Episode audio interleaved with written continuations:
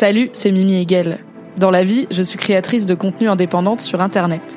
Vous pouvez me retrouver sur Twitch, sur Instagram, sur Twitter et sur Patreon sous le même hâte, à savoir MYMYHGL.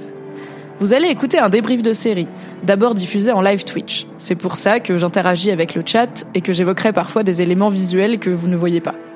On a commencé avec House of the Dragon saison 1 en compagnie de Tequila Tex, mais il y a tellement de bonnes séries dans le monde que ce flux continue à vivre, avec toujours des invités de qualité. Bonne écoute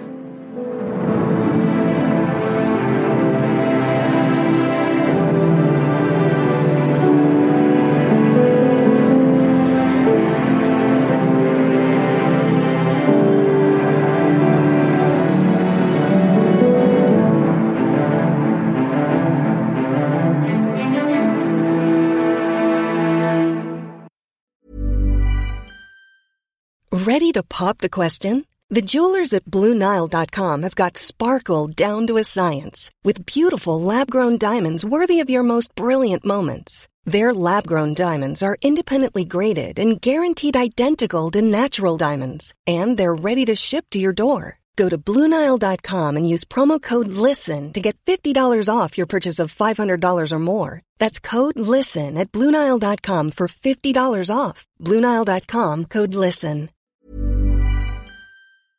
Salut, c'est Mimi Hegel et vous écoutez House of the Dragon, le podcast dans lequel Tequila Tex et moi on débrief chaque épisode de la série qui nous ramène à Westeros. Ceci est un replay de live Twitch, ce qui peut expliquer son aspect un petit peu chaotique. Retrouvez-nous en direct chaque mardi à 21h sur twitch.tv slash mymyhgl. Et pour info, chaque lundi sur mon Patreon, je publie le récap rigolo de l'épisode avec plein de blagues débiles dedans. Donc si vous aimez le snip snip, rendez-vous sur patreon.com slash mymyhgl. Et bonne écoute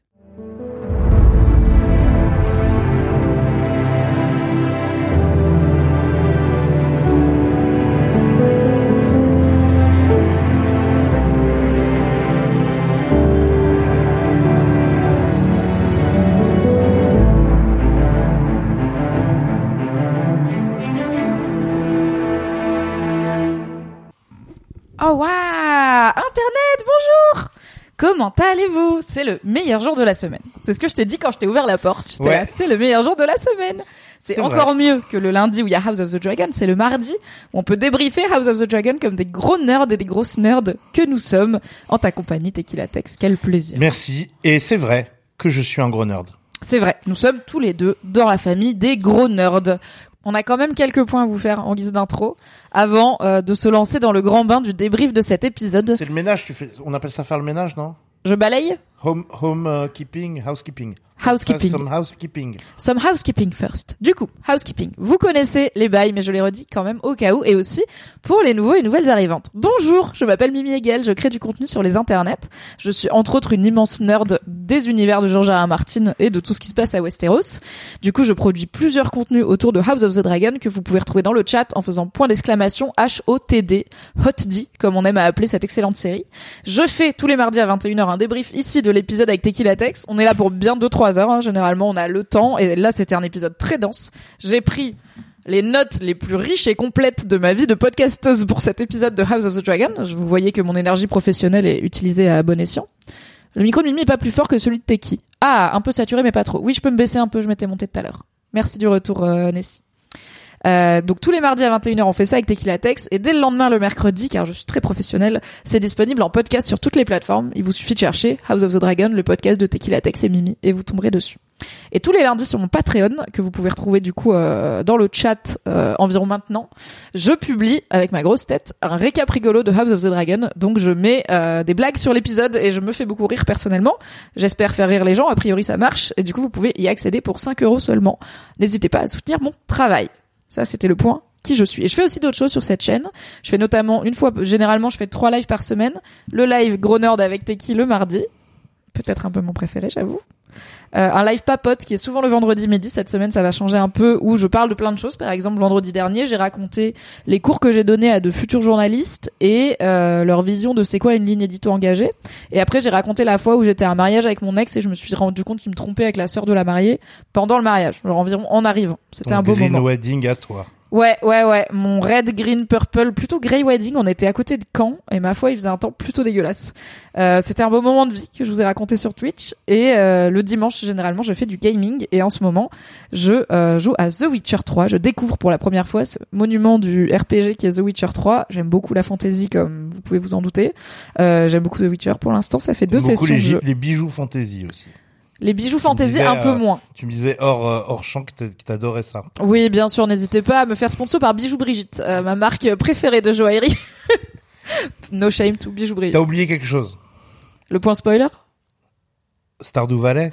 Stardew Valley est ma une addiction dans ma vie, mais je ne stream pas encore du Stardew Valley car il y a trop peu de temps euh, dans ce monde et trop de jeux vidéo. Donc j'ai streamé euh, du Witcher, j'ai streamé Bear and Breakfast, un truc un peu comme Stardew Valley mais où t'es un ours qui gère un bed and breakfast. J'ai streamé euh, Potion Permit, un peu comme Stardew Valley mais tu fais des potions. Il y a beaucoup de Stardew Valley dans mes exemples. Et euh, pff, euh, Bah, The Disney. Witcher, c'est un euh, petit peu comme Stardew Valley. Il y a moins de euh, citrouilles tu et de gestion, quand monstres Et tu... Ouais, on va dire que c'est Stardew Valley largement inspiré bien sûr de l'univers du Witcher, euh, c'est très évident. Petit point, spoiler, comme ça c'est fait. On va euh, vous spoiler dans ce débrief tout ce qui s'est passé jusque maintenant dans House of the Dragon, tout ce qui s'est passé dans tout Game of Thrones, mais on ne va pas vous spoiler ce qui va se passer à venir dans House of the Dragon, ni ce qui va se passer ne serait-ce que dans le trailer du prochain épisode, puisque je ne les regarde pas. Personnellement, j'ai lu Fire and Blood, le feu et sang, le livre dont House of the Dragon est inspiré, mais j'aime quand même être surprise par qu'est-ce qu'ils vont mettre dans l'épisode suivant. Du coup, je ne regarde pas les Next Time on HBO. Euh, toi, je crois que oui. Toi, tu les regardes. T'es curieux. Je les regarde à fond et je Mais toi, regarde, t'aimes trop te faire spoiler. je regarde le débrief de, du, Le behind the du- episode? Non, je regarde le débrief de, du, de, de l'annonce du prochain épisode. Ah oui, parce qu'il y a évidemment il y a des débriefs des épisodes, mais il y a bien sûr des débriefs des trailers euh, des épisodes, Ouais, car on a pas, on a trop de temps dans la vie. Mais moi, je ne Donc, fais pas une ça. demi-heure de, de débrief de, du trailer en plus de, de, de, de tout le contenu que je regarde au sujet de, Tout de- à de fait. chaque épisode. Il y a un épisode précédent de ce podcast, euh, l'épisode 4 je crois, dans les notes, il y a la liste des chaînes YouTube que Tequila Tex vous recommande pour enrichir votre passion House of the Dragon et la liste des podcasts que moi j'écoute, Euh, car moi je suis très podcast de nerd, no shit j'en fais, pour, euh, pour débriefer House of the Dragon. C'est ok si je mets ma petite casquette? Ouais ouais, je pense pas que ça va prendre feu, let's go. Dernier point. Du coup, on vous a fait un petit, euh, on a prononcé tout à l'heure le mot actrice, qui n'est pas forcément connu de tout le monde, mais sachez que Emma Darcy, qui est donc la personne qui incarne la nouvelle Rhaenyra, la Rhaenyra adulte, s'identifie en tant que personne non binaire et utilise en anglais les pronoms they et them, qu'on traduit plutôt en français par le pronom yel, qui est une contraction de il et elle.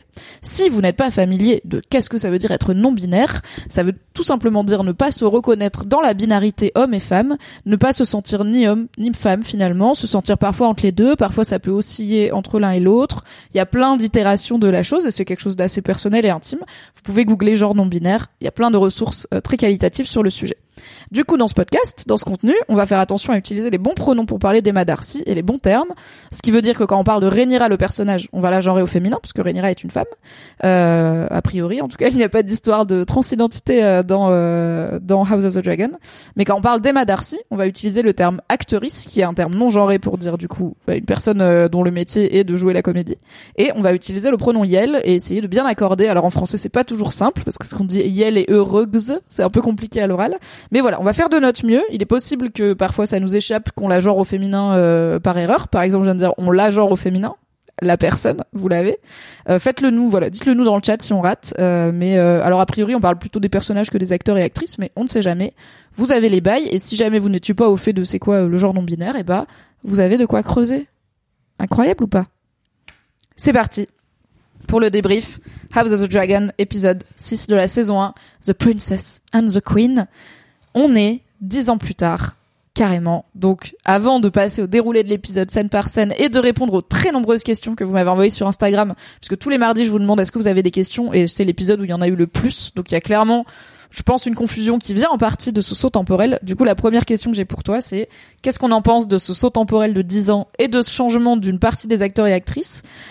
C'est un gros pari qu'a pris la série euh, et euh, le risque était que ça perde des gens. Toi, t'en es où? Est-ce que t'as kiffé? Et dites-nous sur le chat, bien sûr, euh, comment vous euh, comment vous l'avez vécu.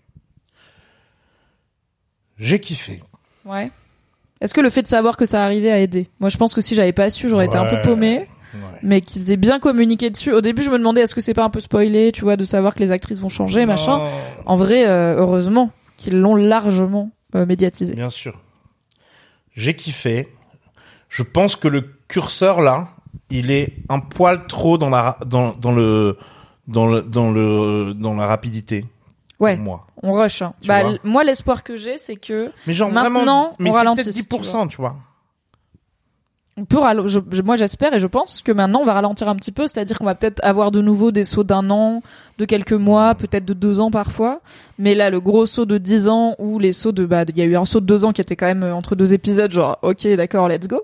Euh, on passe quand même d'actrices qui jouaient des personnages très adolescents, euh, quasiment enfants, à des femmes euh, qui ont une vie sexuelle, donc euh, c'était ok, rapide. Je pense que maintenant on va ralentir et je sais qu'à la base, dans la construction de la série, ils voulaient commencer là. Ils voulaient commencer avec Rhaenyra adulte, Alicent adulte, Daemon, tout ça. Et c'est George des Alors peut-être, c'est un truc qu'ils ont très peu fait dans Game of Thrones, il y en a vraiment qu'un ou deux, mais ils auraient pu fonctionner comme ça. Et c'est George R. R. Martin qui a insisté pour qu'il y ait une forme de préquel, qui du coup devient ca- carrément une mi-saison, euh, qui nous montre la jeunesse de ces personnages. Donc lui, il, a y tenait, fait. et c'est quand même, au- au-delà d'être un auteur de littérature, c'est quelqu'un qui a beaucoup bossé pour la télé, George R. R. Martin, on le sait pas forcément, mais même avant d'écrire Game of Thrones, il, bossait... La Belle et euh, la Bête, la, la série. Euh... Ah ouais? Ouais, la série avec le le Le tu sais, masque la un Belle peu... et la Bête, euh, genre la Belle et la Bête dans New York. Euh, Ah oui, euh, contemporaine, un peu Roméo plus Juliette de La Belle et la Bête. Et genre la Bête avait une tête pas possible et tout, et ben ça c'était George R. Martin qui faisait ça. Donc voilà, il a bossé pour la a télé. commencé. Donc il a quand même des compétences à en écrire pour la télé parce qu'on pourrait se dire ok c'est un auteur qui a insisté pour faire une mi-saison mais en fait à la télé ça marche pas de faire un préquel comme ça là où dans un bouquin ça marche. Bon en vrai moi je trouve que ça marche aussi et euh, voilà il a l'habitude d'écrire pour la télé ce qui explique aussi pourquoi Game of Thrones se prêtait aussi bien à une adaptation c'est que même dans son rythme dans son système de d'épisodes de cliffhanger et tout bah il, il vient aussi de là quoi. Donc toi Moi, ça t'a pas ça- trop choqué. Je trouve ça trop bien fait d'avoir fait ce prequel. Je trouve ça incroyable. Moi, je trouve que c'est une super idée et je me dis, il y a tellement. Imagine si on avait eu la jeunesse de Cersei et Jaime, tu vois à quel point notre regard Ouais, aurait été différent sur eux. Si on avait eu la jeunesse de bah, Robert euh, Non, Robert Baratheon là- et Ned Stark, Là, c'est un, c'est c'est même l'enfance de Jon Snow. pour pour comprendre les dynamiques. Obligatoire pour comprendre les dynamiques.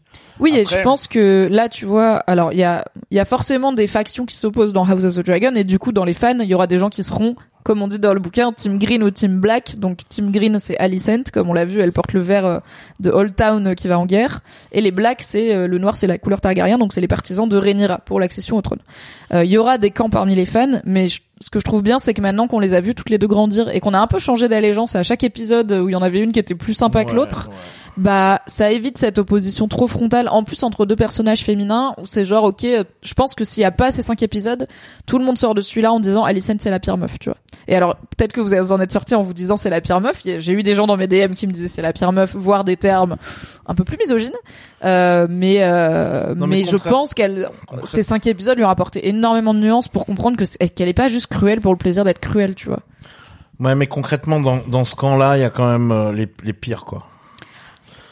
On est un peu Team Black, je pense, mais donc Team Rhaenyra. Et d'un autre côté, je trouve ça intéressant tout ce truc qu'ils amènent à Rhaenyra dans ces cinq épisodes dont on a largement parlé, de comment elle est avec Kristen, comment elle est avec Alicent aussi, tu vois, lui, Non, elle mais- lui ment et tout, ouais. et de, elle a pas trop de projets de gouvernement et elle s'en fout un peu du peuple, tu vois, où je suis là. Bah, est-ce que je suis Team Rhaenyra finalement? Est-ce que j'ai envie qu'elle gagne Tu vois, c'est quoi l'enjeu C'est quoi l'intérêt si elle gagne? À part euh, le droit de succession enfin euh, sorti du patriarcat et la matrilinéarité qui arrive à Westeros. Mais en plus, on sait très bien qu'à la fin, euh, Cersei, elle est pas reine. Donc, euh, enfin, il y a quand même un problème de, de patriarcat à Westeros quelques centaines d'années plus tard, quoi. Tu disais quoi sur... Non, je disais qu'ils sont tous imblérables dans, dans les dans les greens, quoi.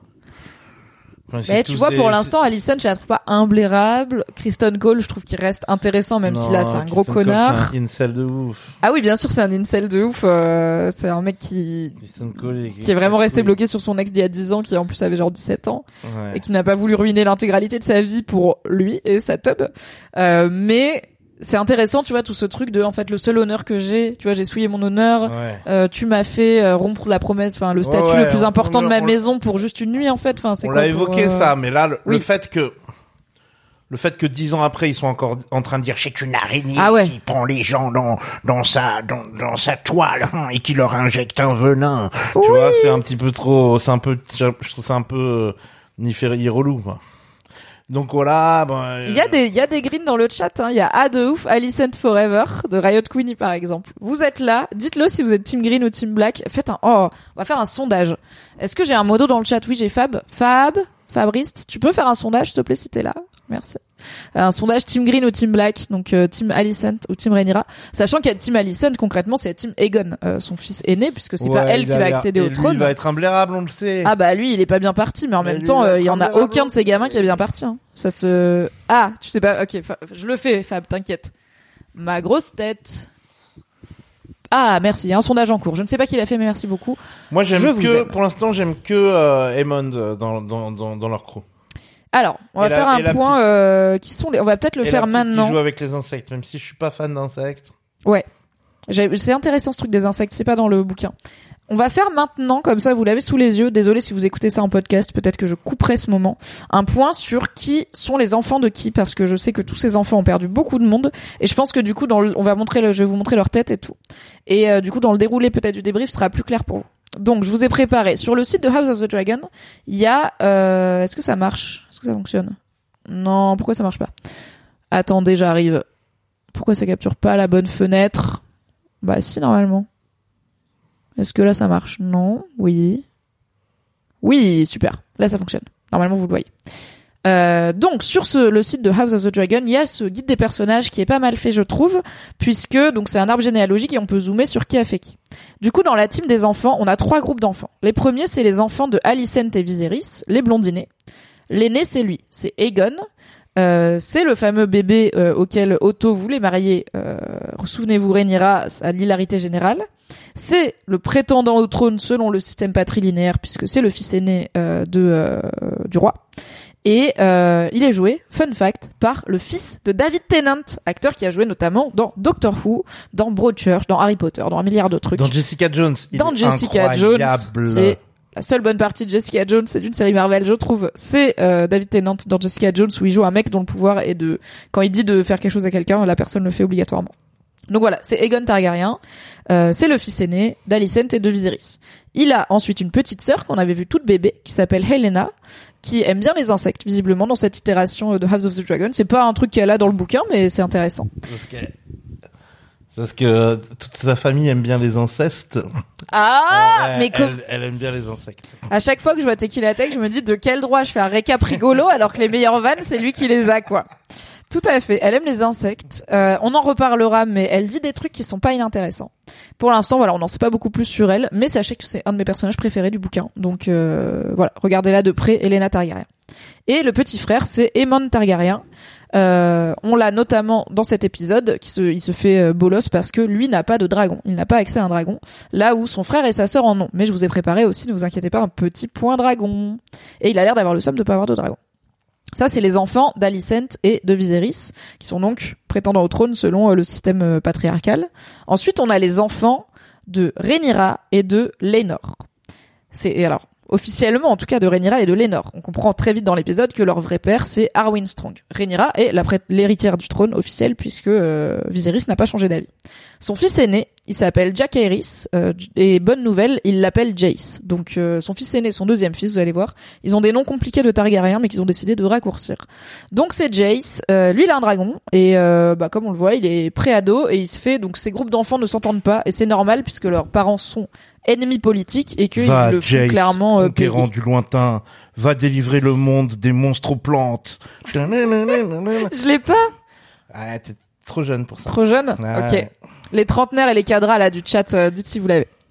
Jace, il a un petit un petit frère qui s'appelle Lucerys, dit Luc euh, Velaryon, bien sûr. Tous ses enfants sont des Velaryon jusqu'à ce que l'un d'entre eux accède au trône selon le deal avec Viserys et le fasse sous le nom Targaryen. Euh, Luc n'a pas encore de dragon, mais il est petit, donc c'est pas forcément étonnant. On parlera des dragons euh, et de comment ça marche euh, un peu plus tard. Et il y a donc ce tout petit bébé auquel Rhaenyra donne naissance au tout début de l'épisode qui s'appelle Geoffrey Velaryon. Donc elle a trois fils qui ne sont pas vraiment avec normes mais avec Arwen. Et ensuite, on a les enfants de Daemon Targaryen et Lena Velaryon. Donc la petite fille de 12 ans à laquelle Viserys ne s'est pas mariée, ce qui a soulagé tout le monde, a bien grandi et elle s'est mariée avec son frère euh, Daemon Targaryen qui a l'air de s'être un peu assagi. Et ils ont des jumelles. Leur jumelle s'appelle Beyla, celle-là, elle a un dragon. Euh, et euh, Rena, qui n'a pas de dragon et qui dit d'ailleurs, est-ce vraiment surprenant que son père du coup interagit moins avec elle? Voilà, c'est le petit point Elle- enfin, sur elle a un œuf, non les enfants. Elle l'a eu, attendez, hop. Elle a, oui, elle a un œuf. Euh, du coup, euh, tous ces enfants-là, comme c'est des enfants nobles Targaryens, euh, on leur a confié un œuf de dragon dans leur berceau quand ils étaient bébés, et la, la plupart ont éclos, mais pas tous. Du coup, qui a un dragon? Aegon a un dragon qui s'appelle Sunfire. Elena a un dragon. A priori, elle l'a déjà. En tout cas, dans le bouquin, elle en a un qui s'appelle Dreamfire. On en reparlera. Beyla, donc la l'une des deux jumelles, a un Non, dragon. Elena, elle- Elena a un dragon. Dreamfire, c'est le dragon de Elena. Ok. Mhm. J'ai vérifié sur euh, Wiki of Ice and Fire juste avant et sur le Dragon Guide de. euh, Il y a un Dragon Guide aussi sur le site de House of the Dragon. Mais je crois qu'il mentionne que Aegon. Peut-être qu'elle l'a pas encore. Peut-être que c'est un peu un spoiler. I don't know. Euh, mais en tout cas, normalement, elle a un dragon. Et on l'a vu dans cet épisode. Donc c'est pour ça que je vous en parle. Beyla, donc l'une des deux jumelles de Lena et euh, Daemon, a un dragon qui s'appelle Moondancer. Jack Aerys, euh, Jake, Jace, euh, le fils aîné de Rhaenyra, a un dragon qui s'appelle Vermax. C'est le petit qu'il est en train de dresser là au début. On le voit dans l'épisode. Génial, il est génial. Euh, Lena, donc la femme de Daemon, a un dragon et pas n'importe lequel puisque c'est Vagar, le plus grand dragon. On fera, je vous en ai déjà parlé, mais on fera un point de Est-ce que Vagar. tu crois qu'il il s'appelle Vagar parce que c'est euh, c'est une c'est une femme dragon qui qui qui pompe qui a pondu beaucoup d'œufs que, que c'est un peu Je cherche le jeu de mots. les les monologues du Vagar. Ah, le vagin, incroyable. Vagin et bagarre, tout à fait, ça marche très bien. Ah, j'ai pas vu les résultats du sondage. On était Team Black ou Team Green. C'est bien, je fais des sondages après je fais autre chose. Du coup, je les regarde pas. Incroyable streameuse. Et ensuite, on a Daemon qui a un dragon, on le sait. Caraxis, celui qui est rouge et bizarre. Euh, Rhaenys, euh, la femme de Corlys, a un dragon qui s'appelle Meleis. On l'a vu arriver à d'autres dragons avec Lenor dans l'épisode précédent à King's Landing pour le mariage. Lenor a un dragon qui s'appelle Sismok et Rhaenyra a un dragon qui s'appelle Cyrax. Voilà. Team Black, très Black. Ouais, évidemment, vous êtes Team très Black. Bah écoutez, on, on l'est un peu tous et tout. Hein. C'est le moment. Ok, on va faire maintenant le point dragon et après on se lance dans le vrai, déroulé. J'ai essayé de réunir qu'est-ce qu'on sait sur les dragons, comment ils naissent, comment ils se reproduisent, comment ils pondent et comment ils bondent, donc ils créent un lien ou pas avec un humain. Le problème, c'est qu'on sait peu de choses. C'est peu clair dans les bouquins. C'est peu clair selon les différentes époques dont parle George. R. Martin. Dans l'ancienne Valyria, donc le pays d'où viennent les Targaryens et les Vélarions et qui a été euh, détruit par une catastrophe d'origine inconnue. Euh, a priori, il y avait des formes de magie, notamment de la magie qu'on appelle la blood magic, qui était probablement impliquée dans le, dr- le, le- le dressage entre guillemets ou la création de liens entre les Dragon Riders, donc euh, les chevaucheurs de dragons, et leurs dragons De la blood magic qui proviendrait d'où à ton avis? De Asai? Non, En tout cas, on faux. en a parlé dans l'épisode euh, 2 du podcast? de au-delà euh, de l'ouest ou de Ouais. l'est là, de l'extrême euh, l'extrême loin là-bas? Ouais, mais je pense que c'est, euh, je pense que c'est Ashai et c'est euh, le Great Empire of the Dawn. Je pense que c'est pas deux choses incompatibles. Moi, j'y crois. Et on a notamment euh, des, des, traces de cornes qui servaient, euh, donc des corps euh, qui servaient à dresser des dragons quand on soufflait dedans et tout.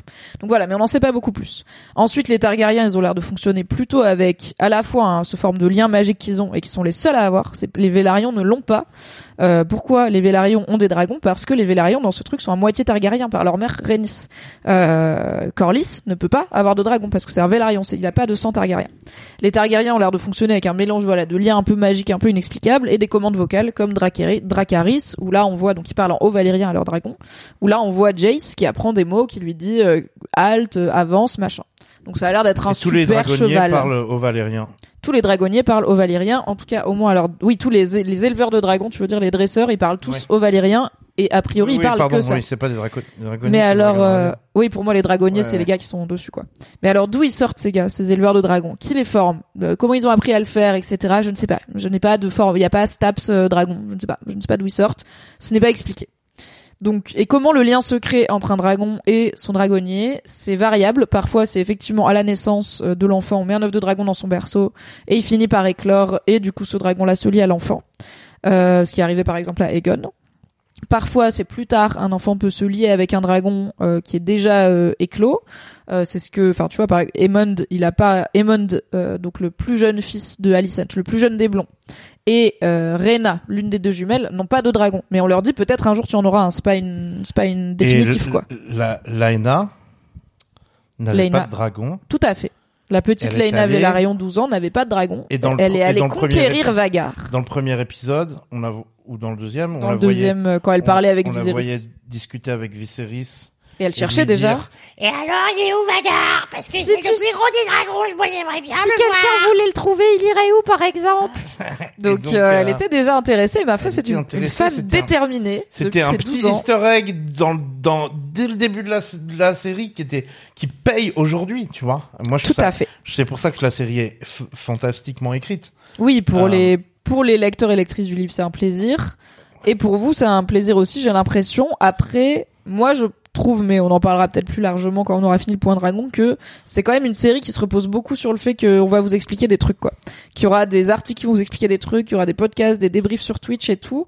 Et je me rends compte, bah, en partie avec toutes les questions là qu'on a reçues, qu'il y a quand même beaucoup de choses qui sont pas claires. Alors, il y a des choses où on n'a pas la réponse parce qu'en fait, parce la série va nous le dire. C'est pas clair parce Il y a qu'elles des doivent choses être qui sont pas respect- claires, quoi. Elles doivent être répétées, elles doivent être répétées, ces choses. Elles doivent être peut-être éclaircies et, et Non, mais il y a même, fait, tu vois, des liens entre les persos qui sont pas toujours clairs. Lui, c'est le frère de qui? Là, il y a quelqu'un qui mais- dit j'avais pas capté qu'il y avait des jumelles. Donc les Ouais. jumelles, c'est les filles de Damon et euh, et Lena. Alors c'est pas la même actrice, donc c'est peut-être, enfin je crois. En tout cas, elles se ressemblent pas de ouf. Euh, mais euh, est-ce que t'avais capté que c'était ses filles? Que t'es pas capté qu'elles sont jumelles, c'est pas forcément très grave. Il me semble pas que c'est hyper important. Non, mais ça suffit. mais, Euh, Mais, le- mais tu vois, le, ce truc de, euh, moi je trouve ça quand même bien fait. Toutes les réponses, elles sont quand même dans la série, tu vois. Faut Oui. être méga attentif, faut. Mais bon, le fait est que c'est là, quoi. Genre. euh, Oui.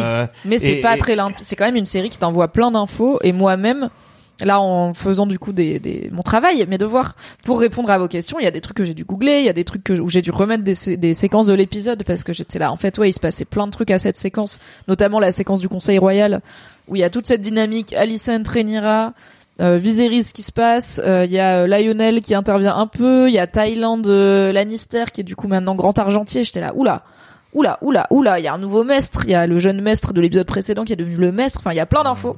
Et du coup j'avais complètement zappé de quoi il parle. Alors qu'il parle de c'est quoi les menaces sur le royaume, j'étais là, je sais plus de quoi il parle. À part euh, qui fait sa proposition, mais j'avais oublié les bails quoi. Donc voilà, bon, il se passe beaucoup de choses. Merci beaucoup, Max Anka, pour le sub. Ça me fait très plaisir. Merci beaucoup. On finit le point dragon, ok Donc, comment ils se bind à leur Dragon Rider? On sait pas, ça dépend. Des fois c'est à la naissance, des fois c'est plus tard. Euh, un dragon dans sa vie peut avoir plusieurs dragonniers. Et un dragonnier peut avoir plusieurs dragons, même si c'est très rare. Mais c'est seulement si le dragon, il va avoir un autre dragonnier si son dragonnier est mort. On n'a jamais vu un dragon accepter deux dragonniers différents. Par contre, euh, tu peux prendre quelqu'un avec toi, tu peux prendre un plus un. Euh, genre Daenerys, elle peut prendre Jon Snow. euh, non, ça marche pas, c'est un Daenerys, elle pourrait prendre Tyrion avec elle sur son dragon parce que c'est son dragon.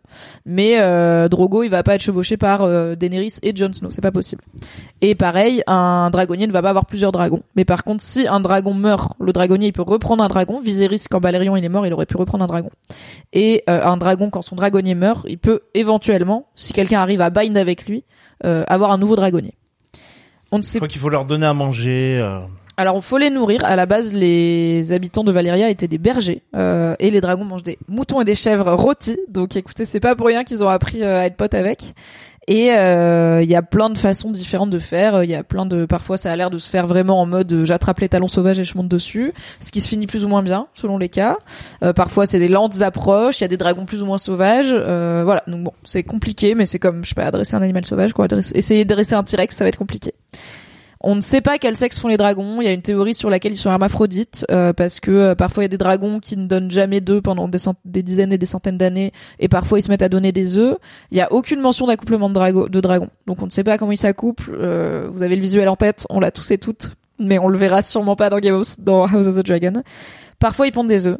Euh, parfois plusieurs. Euh, D'ailleurs, Rhaenyra dit que si son dragon re- refait une portée de une, une couvée, euh, elle offrira un œuf euh, à Aemond dans l'espoir qu'il éclose. Donc euh, parfois ça arrive. Alors, mais a priori du coup ça arrive un peu en immaculée conception parce qu'ils disent pas que genre les dragons ils sont dans la à fausse dragon là ils sont enfermés donc euh, ils copulent pas a priori. Mais bon parfois ils font des œufs. Enfin c'est très mystérieux. En vrai j'ai eu beaucoup de questions sur comment ça marche les dragons et je suis là en vrai on sait pas. Et je pense un peu que George. R. Martin il sait pas tu vois. Je pense qu'il est là plus je cadre de façon rigide ces Zumba de dragons, plus les nerds ils vont me faire chier parce que ça se tient pas et du coup c'est la magie. TKT c'est magique. Ouais. Moi, je pense que, ouais, ouais. Après, c'est pas grave. C'est pas. C'est pas très grave, euh, mais c'est un peu confusant. c'est quand t'as, à en vrai, quand t'as à la fois un gamin qui est en train de dresser un dragon, une gamine qui a un œuf de dragon et qui est targaryen et son dragon il éclot pas, un gamin Aemond qui a pas de dragon et à qui on dit tu vas peut-être en avoir un, euh, Rhaenyra qui dit si mon dragon il pond, y a t'es pas un une peu seule genre manière de faire les choses. qu'il y a pas une seule manière de faire des bébés dragons et des bébés dragonniers. Voilà. Écoutez, il y en a plein. La vie est une fête. Et puis euh, c'est comme dans Star Wars, les midi-chloriens, euh, moins on en sait, mieux on se porte quoi. Si vous le dites, je n'aime pas beaucoup le space. Ça reste un truc un peu Oui. tu vois. Et il y a d'ailleurs tout un quand, truc. Quand il commence à expliquer les midi-chloriens, ça perd de son charme, tu vois. Oui, je vois ce que tu veux dire. C'est ça. Et il y a d'ailleurs un truc, c'est que normalement, euh, en tout cas, c'est un truc qui est clairement dit dans Game of Thrones, euh, les dragons, la présence des dragons dans le monde va avec la présence de magie dans le monde. Et inversement, quand il y a eu moins de dragons, il y a eu moins de magie. C'est aussi pour ça que c'est un grand truc que les dragons de Daenerys éclosent. C'est parce que c'est potentiellement le retour d'une forme de magie dans le monde. Et c'est peut-être lié. Alors, on l'attend la magie dans House of the Dragon. Là, Eh ben, on l'attend. Alors, peut-être qu'elle est là. Je vous parlerai à la fin d'une théorie incroyable qui concerne Larry Strong, qui est ma théorie préférée, je pense, de tout House of the Dragon. Il y a peut-être d'autres personnages qui vont arriver et qui vont amener cet aspect magique, mais pour l'instant, on l'a pas beaucoup. Du coup, c'est quelque chose, voilà, quelque chose à surveiller. On sera peut-être sur une série qui, à terme, contiendra un peu plus de fantastique et un peu plus de gens qui ont littéralement des pouvoirs ou qui font des trucs un peu comme les Faceless Men euh, dans Game of Thrones, qui sont vraiment surnaturels, quoi.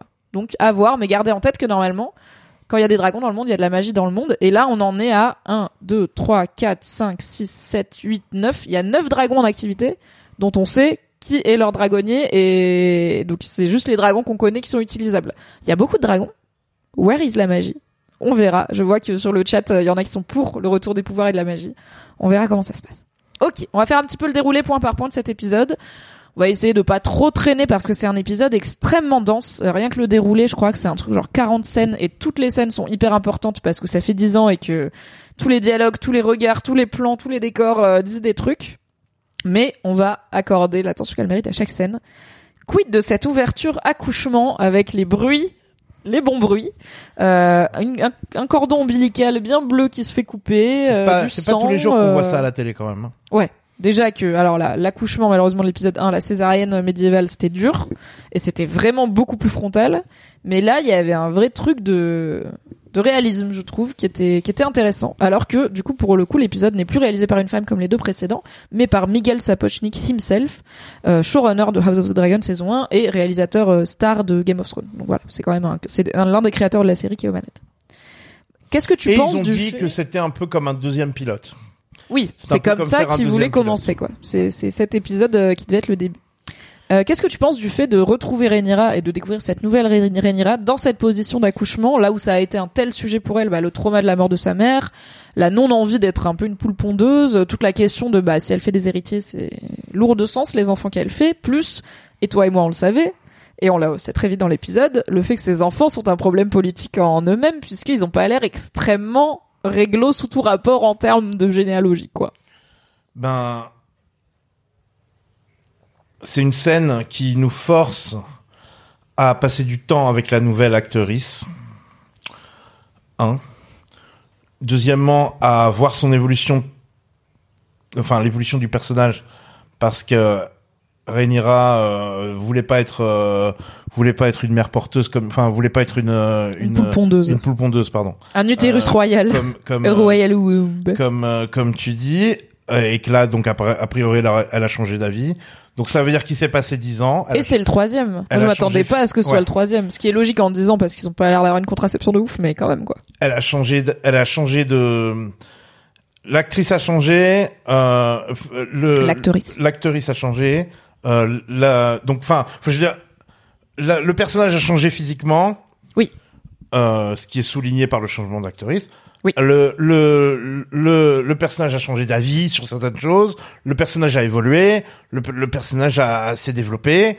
Et donc le personnage euh, et on, on et donc Et on le voit dans une situation pour- pour- 100% inédite, pour, quoi. pour ouais et Dans une situation dans laquelle on peut pas imaginer Millie Alcock, tu vois. C'est dur Ouais. de l'imaginer dans ce rôle-là Voilà. et pas seulement parce qu'elle est, euh, elle fait un peu jeune, c'est parce que, bah, c'est pas la Rhaenyra qu'on connaît quoi. Exactement. Et donc, on te force à rester un peu longtemps avec le personnage. C'est un- presque un plan séquence, pas vraiment, je crois. Un plan, euh, mais C'est- Alors c'est un plan séquence jusqu'à ce qu'elle sorte euh, de la pièce. ok. Donc tout le moment, donc elle, elle accouche, elle se lève, elle se fait habiller, éponger et tout, elle a mal. Il y a le donc l'afterbirth, c'est le placenta notamment qui sort après l'accouchement, euh, qui est donc un truc qui est, qui est très nutritif pour le bébé, euh, mais il faut bien l'évacuer et jusqu'à ce qu'elle sorte et que Lénore la rejoigne. Elle est en plan séquence, donc, Ouais, euh, donc on- belle euh, belle performance d'actrice déjà et de réalisation. Ouais. Et et donc, euh, ça souligne euh, le fait qu'on te on te fait passer du temps avec le personnage en temps réel en fait. Oui. Et donc on te fait on te on te force à te familiariser avec le, le personnage en fait. On te force avec, à te à te familiariser avec euh, la, cette nouvelle version du personnage en tout cas. Carrément. Et donc je trouve que c'est je trouve que c'était bien parce qu'on te met dans le bain. En fait, on te jette dans le, dans l'eau direct. Tu Oui. vois? On Et c'est est, pas euh, genre euh, on et aperçoit non pas on jette le bébé avec l'eau du bain. non pas et nomme pas. et euh, et en fait, ce qui est bien, c'est que hum, c'est que du coup voilà, tu le ça te- psychologiquement, moi je trouve que ça ça aide à, à, à accepter un petit peu le le changement de d'actrice. Ouais, ouais. Moi, j'ai bien aimé. Je trouve que cette scène dit aussi beaucoup de comment on traite les personnages féminins dans House of the Dragon, euh, 15 ans après Game of Thrones, et comment on leur apporte un regard qui est différent, une mise en scène, une façon de les filmer dans un moment aussi intime, viscéral, qui est cool. Je suis pas sûre euh, qu'il y ait... Est-ce qu'il y a une viscéral. viscérale littéralement? Est-ce qu'il y a une scène d'accouchement dans Game of Thrones à part euh, Mélisandre qui sort son bébé ombre euh, Tu vois, je crois pas. Et s'il y en a une, elle était peut-être pas aussi bien filmée. Donc, euh, Bah, il y a j'ai trouvé le ça si, la Tower ah non, c'est pas une scène d'accouchement vraiment. Ah bah un peu ouais si parce qu'elle meurt en couche euh, Ouais. la mère de Jon Snow du coup Ouais. euh, mais bon il y a et peut-être Daenerys qui perd euh, qui fait une fausse couche quand même de son bébé enfin bref Ouais, tu vois j'ai pas souvenir d'une scène d'accouchement aussi forte donc euh, bravo Euh, Euh, la caméra cool. détourne l'œil en général. Ouais on Alors a que là, on a non. décrit euh, dans une fenêtre dans le lointain. Ouais, ouais. Euh, et alors j'en vois, on va faire euh, déjà un point réponse réponse à vos questions parce que je vois que ça en parle beaucoup sur le chat de euh, contraception, IVG, pilule du lendemain à Westeros. Est-ce qu'on choisit vraiment combien on a d'enfants? Parce qu'il y a beaucoup de gens qui disent je comprends pas pourquoi Rhaenyra elle a fait trois gamins. Déjà elle en voulait pas. Pourquoi elle en a fait trois? Et pourquoi elle en a fait trois avec un autre gars? Euh, Enfin c'est hyper risqué, tu vois genre. que je peux te laisser répondre à cette question Bien sûr. pendant que je fais une petite pause? Mais bien sûr, vas-y, fais donc ça. Du coup, le point euh, santé euh, sexuelle et reproductrice à Westeros. Donc déjà, on a appris dans l'épisode précédent, dans l'épisode, il y a deux épisodes, l'existence du fameux Moon Tea, le thé de lune, qui est une boisson qui est à la fois potentiellement euh, une pilule du lendemain, c'est-à-dire que si on la prend direct après un rapport, elle peut éviter la fécond- enfin, éviter la fécondation, et euh, qui est un peu abortive, euh, c'est-à-dire que euh, on peut, quand on se rend compte qu'on est enceinte, en prendre peut-être différé, enfin peut-être plus concentré, peut-être en prendre plus, pour se débarrasser de cette grossesse non désirée. On n'a pas d'infos sur la fiabilité de ce truc, et même dans la vraie vie véritable avec la technologie de 2022, la pilule du lendemain et quasiment toutes les contra, toutes les contraceptions ne sont pas 100% infaillibles. Donc déjà, c'est dur de dire que Rhaenyra a choisi de faire trois enfants. Peut-être qu'en 10 ans, elle a fait trois enfants parce que bah elle baisse pas mal et que c'est pas une science exacte. Et aussi, euh, il faut avoir la confiance d'un maître euh, pour euh, se faire prescrire et préparer du thé de lune, euh, ce qui n'est pas facile à faire. Et c'est un gros risque pour Rhaenyra éventuellement d'avorter, puisque rappelons que son rôle euh, est non seulement de régner, mais aussi de faire de potentiels héritiers au trône. C'est son rôle et celui de Lénore. Euh, donc en fait, c'est important que Rhaenyra ait des enfants. Je pense pas qu'elle peut. Alors elle pourrait faire semblant d'être stérile, effectivement, elle pourrait baiser à droite à gauche, euh, prendre du Mounty et dire ah non je n'arrive pas à concevoir. Mais déjà c'est un risque parce que ça veut dire que concrètement pour mettre tous les gens qui sont pas Team Rhaenyra, eh ben il suffit qu'ils l'assassinent et le problème est réglé. Alors que si elle a des enfants, elle a des héritiers. Donc si elle a des bah là, elle a des enfants, si demain euh, Rhaenyra elle meurt officiellement, c'est son fils qui deviendra l'héritier du trône. C'est pas euh, Alicent et ses enfants. Donc euh, c'est important pour elle de faire des enfants aussi pour préserver sa lignée. C'est ce que Viserys lui a dit. Il lui a dit il faut que tu te maries, il faut que tu renforces euh, your claim, donc que tu renforces ta, pré- ta prétention au trône. Donc elle a fait euh, ses trois gosses, je pense, en partie parce qu'elle a peut-être pas le choix. Euh, littéralement, elle peut peut-être pas empêcher ses grossesses d'arriver à terme ou d'arriver tout court, euh, mais aussi parce que c'est son job. Et euh, alors, le truc c'est que dans le bouquin, tout le monde se doute hein, que ces enfants, et on va en parler, euh, ne sont pas de Lénore, parce qu'en plus le- le- les préférences de Lénore ne sont pas un secret. Euh, tout le monde se doute qu'ils sont ceux de Arwen Strong, hein, c'est déjà le cas, et c'est pas pour rien que depuis le premier épisode dans le débrief, on vous parle de Arwen, on attire votre attention sur lui, on dit il y a ce qui aimait bien la petite Rhaenyra quand elle était pleine de sang, il y a ce qui l'a croisé quand elle était euh, en vadrouille avec Daemon et qui lui a dit ok princesse, il y a ce qui l'a à l'épisode précédent au mariage, c'est lui qui a traversé la foule pour la récupérer comme un sac à patates sur son épaule. Faites attention à ce gars-là, déjà parce que la famille Strong est très intéressante à tous les niveaux, mais aussi parce que on savait nous qu'il allait jouer un rôle dans la parentalité des enfants de la paternité des enfants de Rhaenyra. Et d'ailleurs, Teki a cru un moment qu'ils allaient effacer cette storyline et le remplacer par Kristen Cole et dire que c'était Kristen Cole le potentiel père des enfants parce qu'on a tellement peu vu Arwen que c'était dur de croire que euh, on allait arriver à dans 10 ans c'est lui qui a fait trois enfants avec Rhaenyra mais écoutez euh, c'est ce qu'on a eu perso ça m'a pas trop choqué mais bon je le savais donc forcément je suis biaisée. Et euh, j'aime beaucoup Arwen j'adore ce personnage je trouve l'acteur avec peu de temps il en a fait quelque chose de très cool et de très sympathique. Euh, je veux bien un spin-off sur euh, comment Arwen est devenu Breakbone c'est s'il peut être des fois un peu tout nu c'est bien aussi. Euh, donc voilà c'est pour ça entre autres que Rhaenyra a trois enfants. Et c'est aussi parce que dans le bouquin elle a trois enfants et que du coup faut bien avancer. Du coup oui c'est trois enfants on bah du coup l'aîné a 10 ans. Un peu moins ou peut-être un peu plus si on part du principe que peut-être l'aîné c'est effectivement le gamin de Kristen Cole mais c'est pas quelque chose qui est amené dans les bouquins. Mais rappelons que dans les bouquins on n'a pas de certitude sur une relation sexuelle entre Rhaenyra et Kristen Cole. Peut-être que elle a pas bu le Mounty et que le premier du coup il a 10 ans et 6 mois et c'est un peu bizarre en termes de timing mais personne se pose trop la question. Euh, c'est risqué Il y a euh, Luc euh, qui euh, du coup doit avoir je sais pas 8 ans et euh, bah, Geoffrey qui vient de naître. Enfin 8 ans 7 ans voilà vous voyez euh, je suis pas très bonne en âge de perso et alors j'ai essayé quand je vous ai fait la liste des enfants de vous trouver leur âge. Mais le problème c'est que les âges du livre sont pas les âges enfin les années du livre sont pas les années de la série et les différences d'âge non plus. On avait déjà dit que Alicent dans la série elle a 10 ans de plus que Rhaenyra alors que là elles ont le même âge. Et par exemple selon les dates de la du bouquin euh, là Aegon il a 10 ans. Alors que en vrai bah non il a enfin quand quand Geoffrey est né Aegon il a 10 ans. Alors que là Aegon il a clairement plutôt 16 ans. Donc voilà où on en est en termes de pourquoi Rhaenyra elle a tous ses enfants. Question sur Kristen. C'est quand même ouf qu'il soit pas en prison. Il y a des règles à Westeros. Ouais alors euh, je pense honnêtement qu'on n'aura jamais le fin mot de l'histoire de comment Kristen, c'était quoi l'aftermath de ce mariage sanglant où Kristen a, de ce pré-mariage, où Kristen a assassiné à main, euh, j'allais dire à main nue, bon, à main gantée quand même, Geoffrey euh, Lonmos, euh, l'amant euh, et ami euh, de, de, de Lénore. Pour moi, ce que la série nous a dit dans l'épisode précédent, c'est, il- Alicent l'a pris sous son aile, c'est quand même la reine. On a aussi, rappelez-vous dans le même épisode où on en avait parlé, Damon qui tue sa femme assez impunément. Et c'est beaucoup plus clair dans le, la série que dans le bouquin que c'est lui qui a tué sa femme. Peut-être que la série nous dit juste qu'il y a une forme d'impunité euh, qui règne et que à partir du moment où t'as quelqu'un d'aussi puissant que la reine euh, qui est dans ta team, bah en fait euh, il se passe des trucs quoi. Genre euh, tu t'en sors. Et on sait pas, euh, peut-être qu'il a été mis à pied à un moment, machin. Peut-être que Alicent a dû déployer des trésors de persuasion auprès de Viserys pour pas qu'il punisse euh, Kristen. Peut-être que sa punition c'est d'être rétrogradé entre guillemets de garde de la princesse à celle de la reine, mais en vrai je pense pas parce que la reine c'est quand même ouf. Donc euh, je peux pas vous en dire plus sur pourquoi Kristen il est pas en prison, euh, mais je pense que c'est la série nous. Je suis pas sûr que la série nous en dise plus. Peut-être que j'aurai tort et qu'au prochain épisode je vous dirai ah c'était ça, euh, il avait fait du chantage et tout machin, mais euh, non. Jurisprudence sans royale, c'est une grosse facilité scénaristique. Bah surtout qu'encore une fois, dans le bouquin, on est sur Geoffrey, il meurt blessé. Enfin, des jours après avoir été blessé par Kristen dans un tournoi. Et on nous a montré dès l'épisode 1 que Kristen est assez fort en tournoi pour battre Damon lui-même. Donc en vrai, ça aurait bien marché. Et je sais pas pourquoi ils ont changé. Enfin, c'était plus drama et euh, ils auraient euh, peut-être peut-être ils se sont dit, bah, on a déjà fait un tournoi dans l'épisode 1, tu vois, on va changer. Ou peut-être c'est trop cher en tournoi par rapport à une pièce avec des gens dedans. Mais ça aurait pu être une forme d'accident, quoi. Ou au moins une bagarre qui dégénère, mais pas une mise à mort gratuite et unilatérale comme ça, quoi. Ou l'autre, il avait même pas d'armure. Mais bon. Je disais que je pense pas qu'on va en apprendre plus sur pourquoi Chris, comment Kristen s'en est sorti d'avoir tué Geoffrey. Je pense que juste la réponse c'est bah Alicent, euh, Alicent l'a La défendu et voilà gracier et puis euh, et puis voilà quoi. Après du coup, bah comme on voit, il garde maintenant Alicent et du coup bah tous les jours Laenor il passe devant le gars qui a tué son amant il y a 10 ans quoi. C'est c'est tight en termes d'ambiance, euh, mais l'ambiance à King's Landing, c'est enfin l'ambiance au Donjon Rouge est un peu merdique, hein, on va pas se mentir. Ok, on a parlé de l'accouchement, on a fait le point IVG, on sait pas tout ça.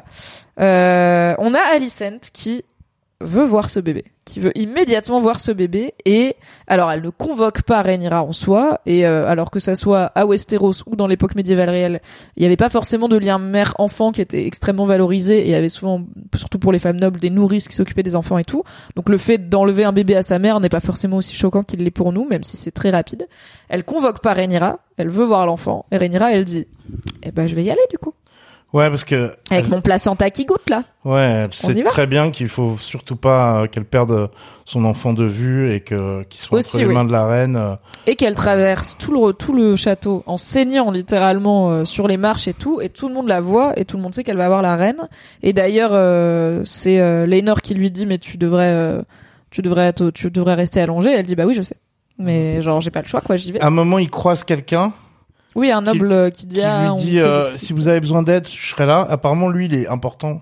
ah le chauve là Pour plus avec tard. un bout Ouais, je l'ai appelé ouais. John Malkovich dans mon récap Ouais. rigolo parce qu'on dirait John Malkovich Bah, un peu est- Ben Kingsley Il aussi est, il est apparemment lui, il est important. Ah bah écoute, ça m'intéresse parce que j'ai regardé euh, comme une bonne grosse nerd c'est sa tenue et j'ai pas reconnu, euh, mais je suis pas hyper forte en blason et tout. J'ai pas trop reconnu que c'était. son nom, il dit suis- sœur machin parce que Lénore lui parle. Ah ok. Mais Yes. faut, lui, faut checker, je crois, parce que lui, il va Eh être bah important. on checkera. Très bon rappel du générique. Pourquoi rappel du générique Dites-moi. D'ailleurs le ah oui, euh, le générique a Parce que changé. c'est le sang qui coule.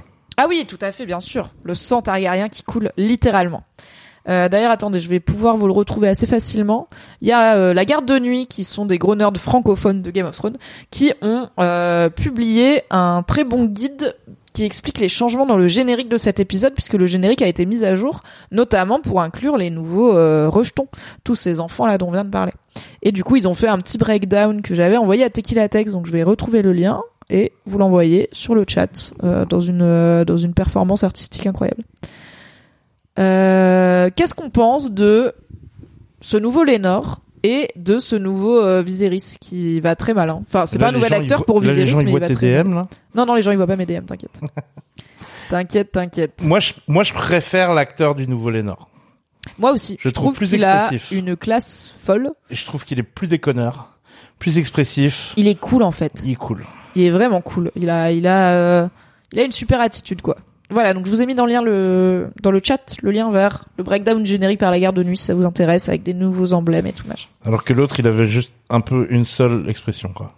Oui, oui. Après, euh, j'étais quand même touchée à la fin de l'épisode précédent quand il était triste pour Geoffrey. oui. Euh, mais c'est vrai qu'il a après il a pas eu l'occasion de faire grand chose. On avait vu son côté aventureux sur son dragon euh, Oui. aux Stepstones. Euh, Celui-là est cool et je trouve qu'il a. euh, on voit que ces 10 ans de couple libre avec Rhaenyra ont l'air de en soi de bien marcher. Ouais. Elle, elle est clairement toujours très OP avec euh, sa vie. Enfin sa vie à lui. Lui il a l'air très OP avec sa vie à elle parce qu'il est très au courant que les enfants c'est pas ses enfants quoi. Il s'en cache pas. Alors on m'a demandé pourquoi ils ont pas essayé. Est-ce qu'ils ont essayé de faire des enfants, Lénore et Lénore et Rhaenyra? Peut-être, on n'a pas les détails. Rappelez-vous que les bouquins n'ont pas été écrits dans l'intimité des chambres à coucher royales. Peut-être qu'ils ont essayé, peut-être que pour plein de raisons ça n'a pas marché, peut-être que Lénore est stérile, on sait pas. En Euh, fait- c'est pas comme s'ils pouvaient vérifier avec ses autres partenaires. En fait, la question, c'est plutôt quel risque Oui. est-elle capable de prendre trois fois de suite? Oui. Après, trois fois en dix ans, euh, Ouais, si tu toutes les semaines, tu vois, euh, c'est quand même un ratio qui ça va. Comme j'ai dit, on sait pas à quel point elle peut Non, mais quel euh, se contracepter et quoi. tout. Et il faut qu'elle euh, fasse des enfants.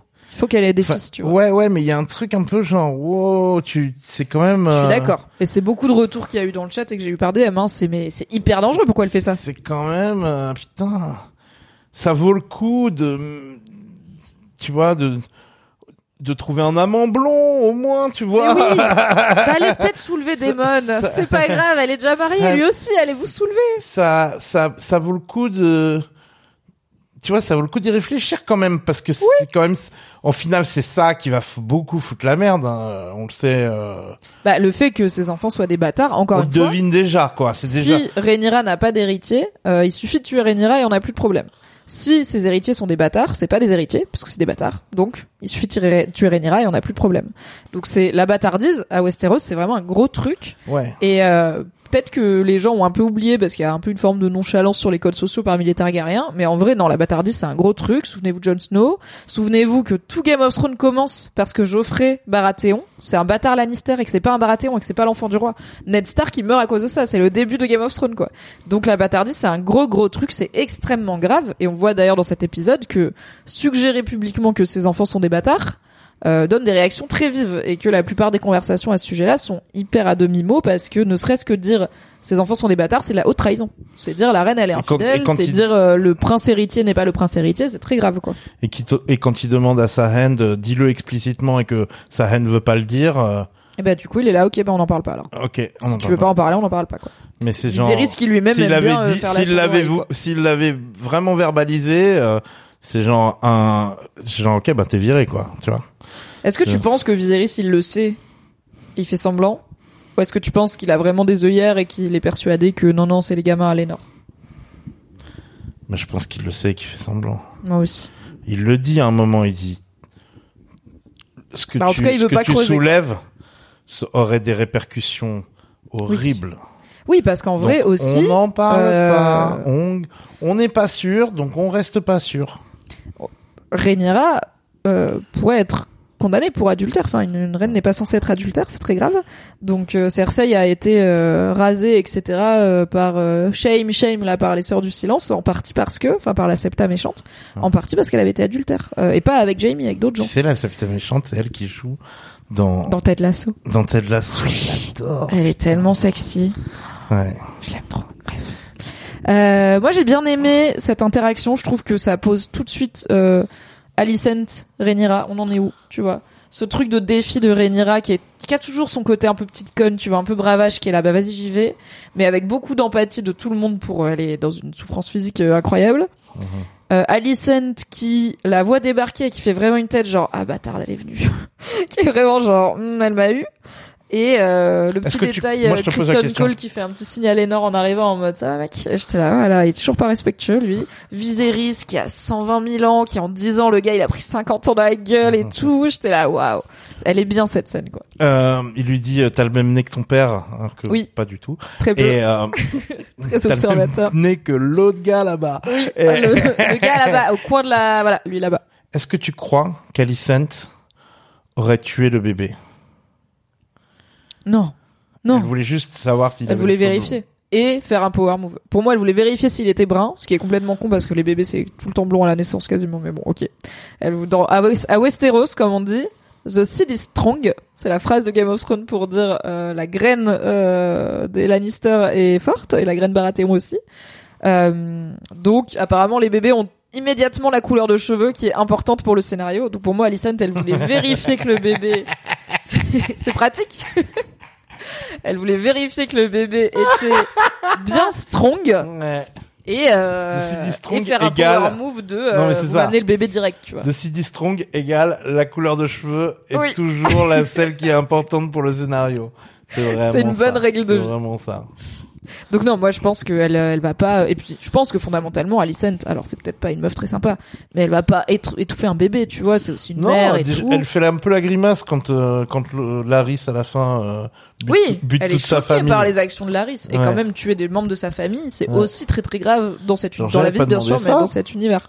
Donc euh, non non, je pense pas qu'elle allait euh, foutre le bébé sous un coussin en mode hop là un problème de moi, mais elle voulait faire un power move, un power move par contre c'est clair et elle l'a fait, mais Rhaenyra là, euh, elle a fait double bluff et elle a, elle a gagné euh, à la à la sueur et au sang hein finalement.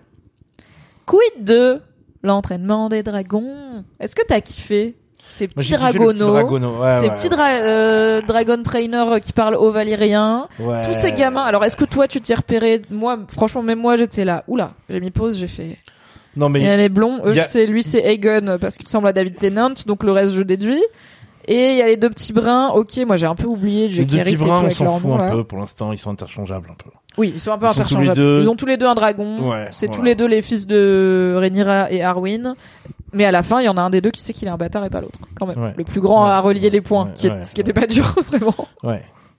Et euh, et après, euh, moi, j'avais pas capté que ils étaient tous ligués contre Aemond. Oui, Enfin, le je- fait que été- se fasse surpris bully, par ça, y en fait. compris par les petits bruns. Ouais, j'ai été Moi, surpris je pensais qu'il y aurait les bruns contre les blonds, Parce que, ouais, mais il y a une forme d'unité, mais parce que Aemond, il a pas de dragon. Et en vrai, c'est aussi pour ça qu'il le bully. Enfin, c'est beaucoup pour ça qu'il le bully, tu vois. C'est parce Ouais. qu'il a pas de dragon. Les bruns et les blonds, ils se tirent la bourre entre eux. On le verra dans la scène d'entraînement avec Kristen Cole. Mais tout en, En fait- bas de l'échelle sociale pour ces gens-là, il y a t'as pas de dragon. Ah, ok. Je pense que c'est ça. déjà il y a ça, et il y a aussi le fait que peut-être que Bonsoir, Guépard Solide. Peut-être que euh, à la base euh, ils ils s'embrouillent pas tant que enfin ils sont plutôt tous potes au départ.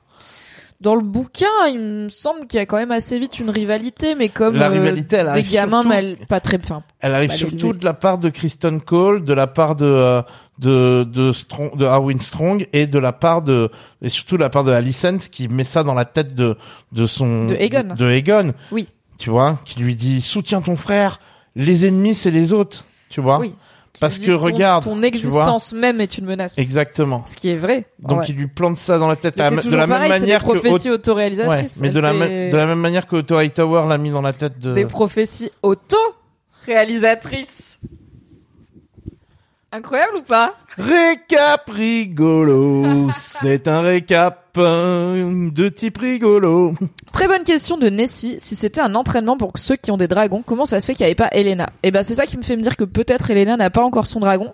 Mais c'est bizarre parce que a priori, donc Aemond, le petit qui a pas de dragon, à la fin, quand il s'est bien fait bolos et qu'ils lui ont présenté un pigeon, un cochon euh, qui s'appelle la Pink Dread, en référence à la Black Dread, la terreur noire qui est Balérion, euh, il va dans le Dragon Pit, il descend dans Fausse Dragon pour aller voir là où les dragons ils sont euh, dans leur euh, petite euh, niche là.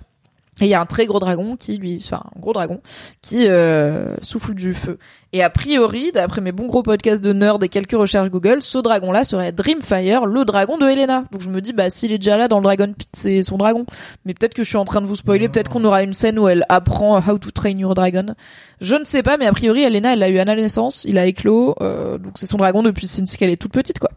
Euh, mais je ne sais pas pourquoi elle est pas au cours. Peut-être que c'est des cours non mixtes. Euh, en vrai, dans Game of Thrones, euh, il y avait des cours pour les filles et des cours pour les garçons, mais ils, ils faisaient pas les mêmes activités. Attendez, il faut que je branche mon Mac, car sinon il y aura plus de live et on sera très triste. Donc voilà, mais je ne sais pas pourquoi elle y était pas. Peut-être parce qu'elle est un peu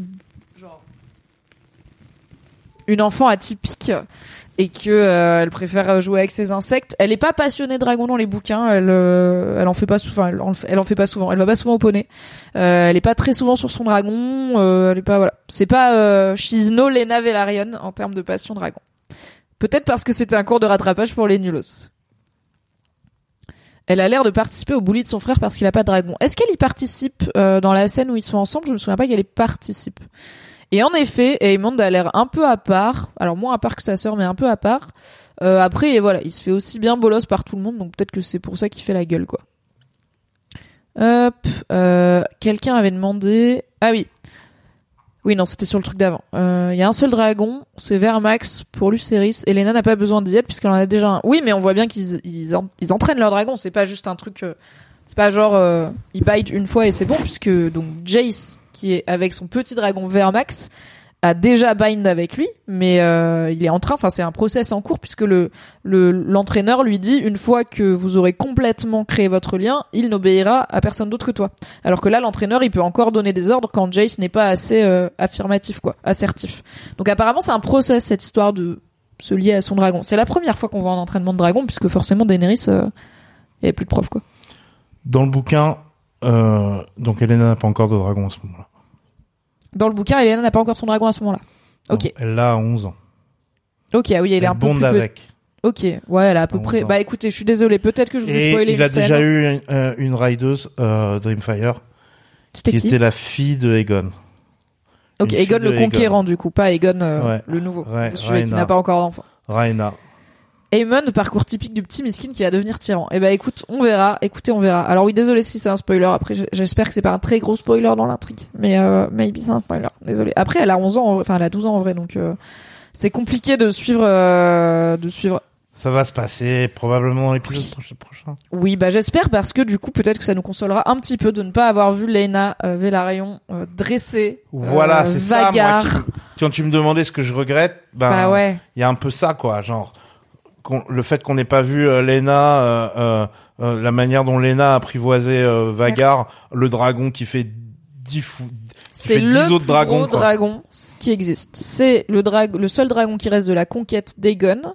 Euh, donc il y a Balerion dont on a vu l'énorme crâne à plusieurs reprises. Vagar c'est de la même époque et sachez que tant que les dragons restent vivants, ils arrêtent jamais de grandir. Donc ce qui est vraiment, il y a des trucs de physique des dragons qui marchent pas. Genre à mon avis, il y a- genre c'est trop cher de nourrir un dragon par exemple. Mais bon, ok. Du coup c'est un énorme dragon sa mère et on le voit dans cette super scène avec Daemon.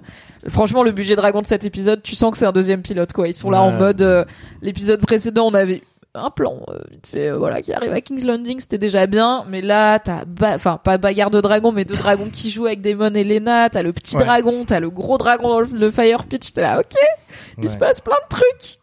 J'ai trop aimé. Très, j'étais très contente de voir l'entraînement des dragons parce que, comme je vous l'ai dit, en vrai, on n'en sait pas beaucoup sur comment ça marche. Donc, je suis contente de voir un petit peu. Ok, il y a au moins des genres de bâtons. Ils leur mettent euh, des magnets là pour euh, les pour les attirer. Il y a plusieurs commandes apparemment parce qu'il leur dit arrête-toi et tout. Il y a pas que Dracarys dans la vie. Enfin voilà, on en apprend un petit peu plus, mais on peut pas vous aimer vous aider beaucoup plus que ça. Quoi.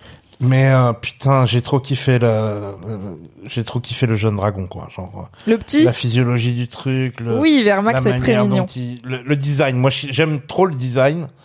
Le, Ah, né- le le, design des espèces de néo-dragons, surtout comme euh, euh, comment Car- Carax? Caraxes, oui, Ouais. c'est celui de Damon qui a cette gueule vraiment atypique. Ouais, il est différent. j'a- J'adore son son son design. Il a non seulement des petites ailerons sur les sur les pattes comme tu Mhm. m'avais fait remarquer, mais il a aussi des petites ailes sur le bout de la queue. Ouais, mais il, est vraiment a genre des- il fouette ouais, quoi. Il a des espèces de ouais, il a des Il petites trop cool. des petites euh, des petites lanières sur le bout de la queue. Et on remarque aussi que Vagar il a des espèces de là. lanières bizarres. Ça, Oui. ça Euh, quand Lena le chevauche, mais alors moi j'ai pris ça comme un truc Vélarion parce que j'ai trouvé qu'on ressemblait, ça ressemblait à un filet de pêche, de Ah, ouf.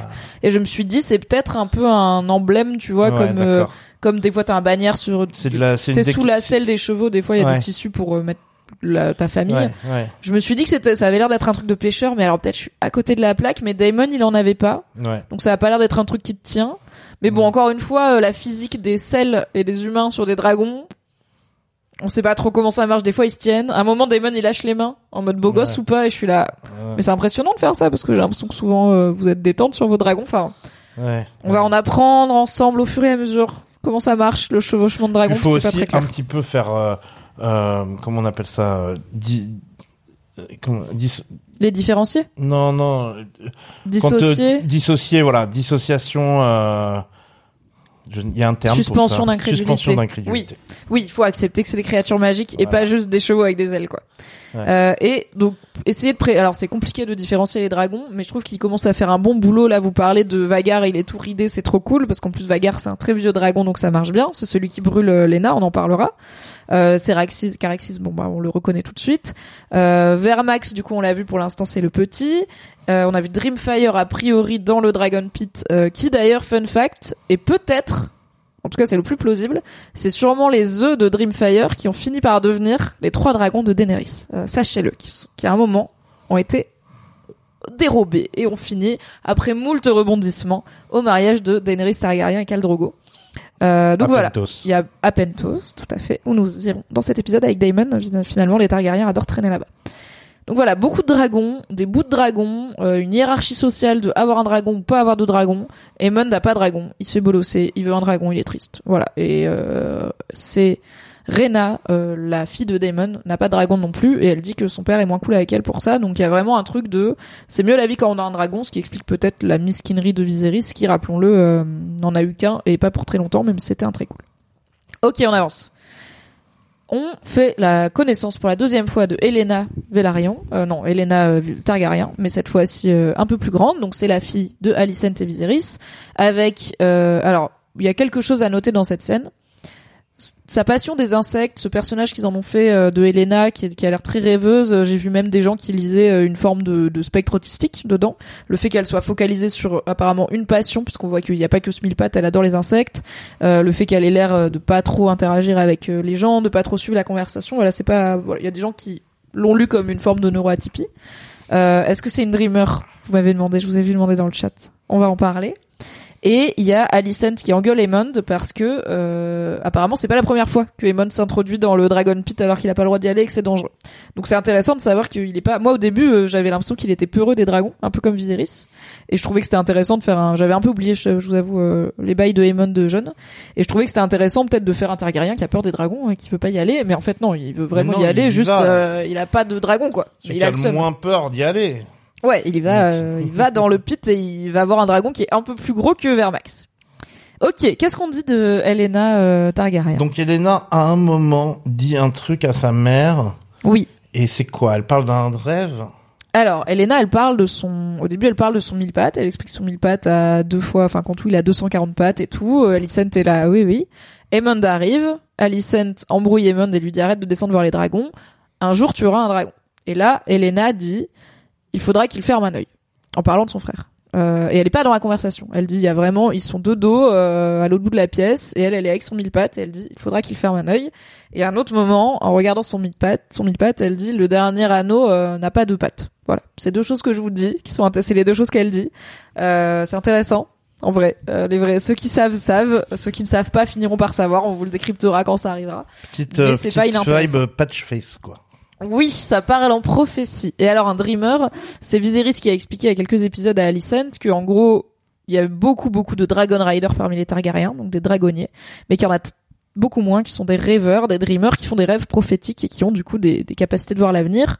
Que lui avait fait un rêve où il avait était les deux. Aegon était les deux, Le premier Aegon. hein.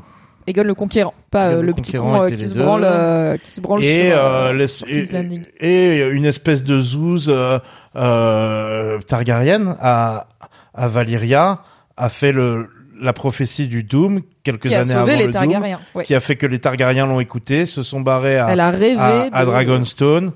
Et, euh, et voilà comment elle s'appelle elle. Elle, j'ai oublié. Ah, elle, je sais plus, mais tu vas le retrouver. Du coup, voilà, il y a cette idée des rêves, des prophéties et tout qui sont très importantes pour les Targaryens. Pour l'instant, Elena, ça a juste l'air d'être une gamine un petit peu père qui aime les insectes. Il n'y a pas de mal à ça. Euh, mais il n'est pas impossible, vu ce qu'elle marmonne à son mille pattes, euh, qui est peut-être qui sait Bran Stark dans le corps d'un mille pattes, hein, tant qu'on y est, tout est possible. Euh, voilà, c'est Elena Targaryen. Euh, comme je vous ai dit, c'est un de mes personnages préférés. Euh, je- j'aime, bien pour l'instant ce qu'ils en ont fait. Je trouve ça intéressant. Daenerys Targaryen, c'est qui a sauvé. Euh... the Dreamer.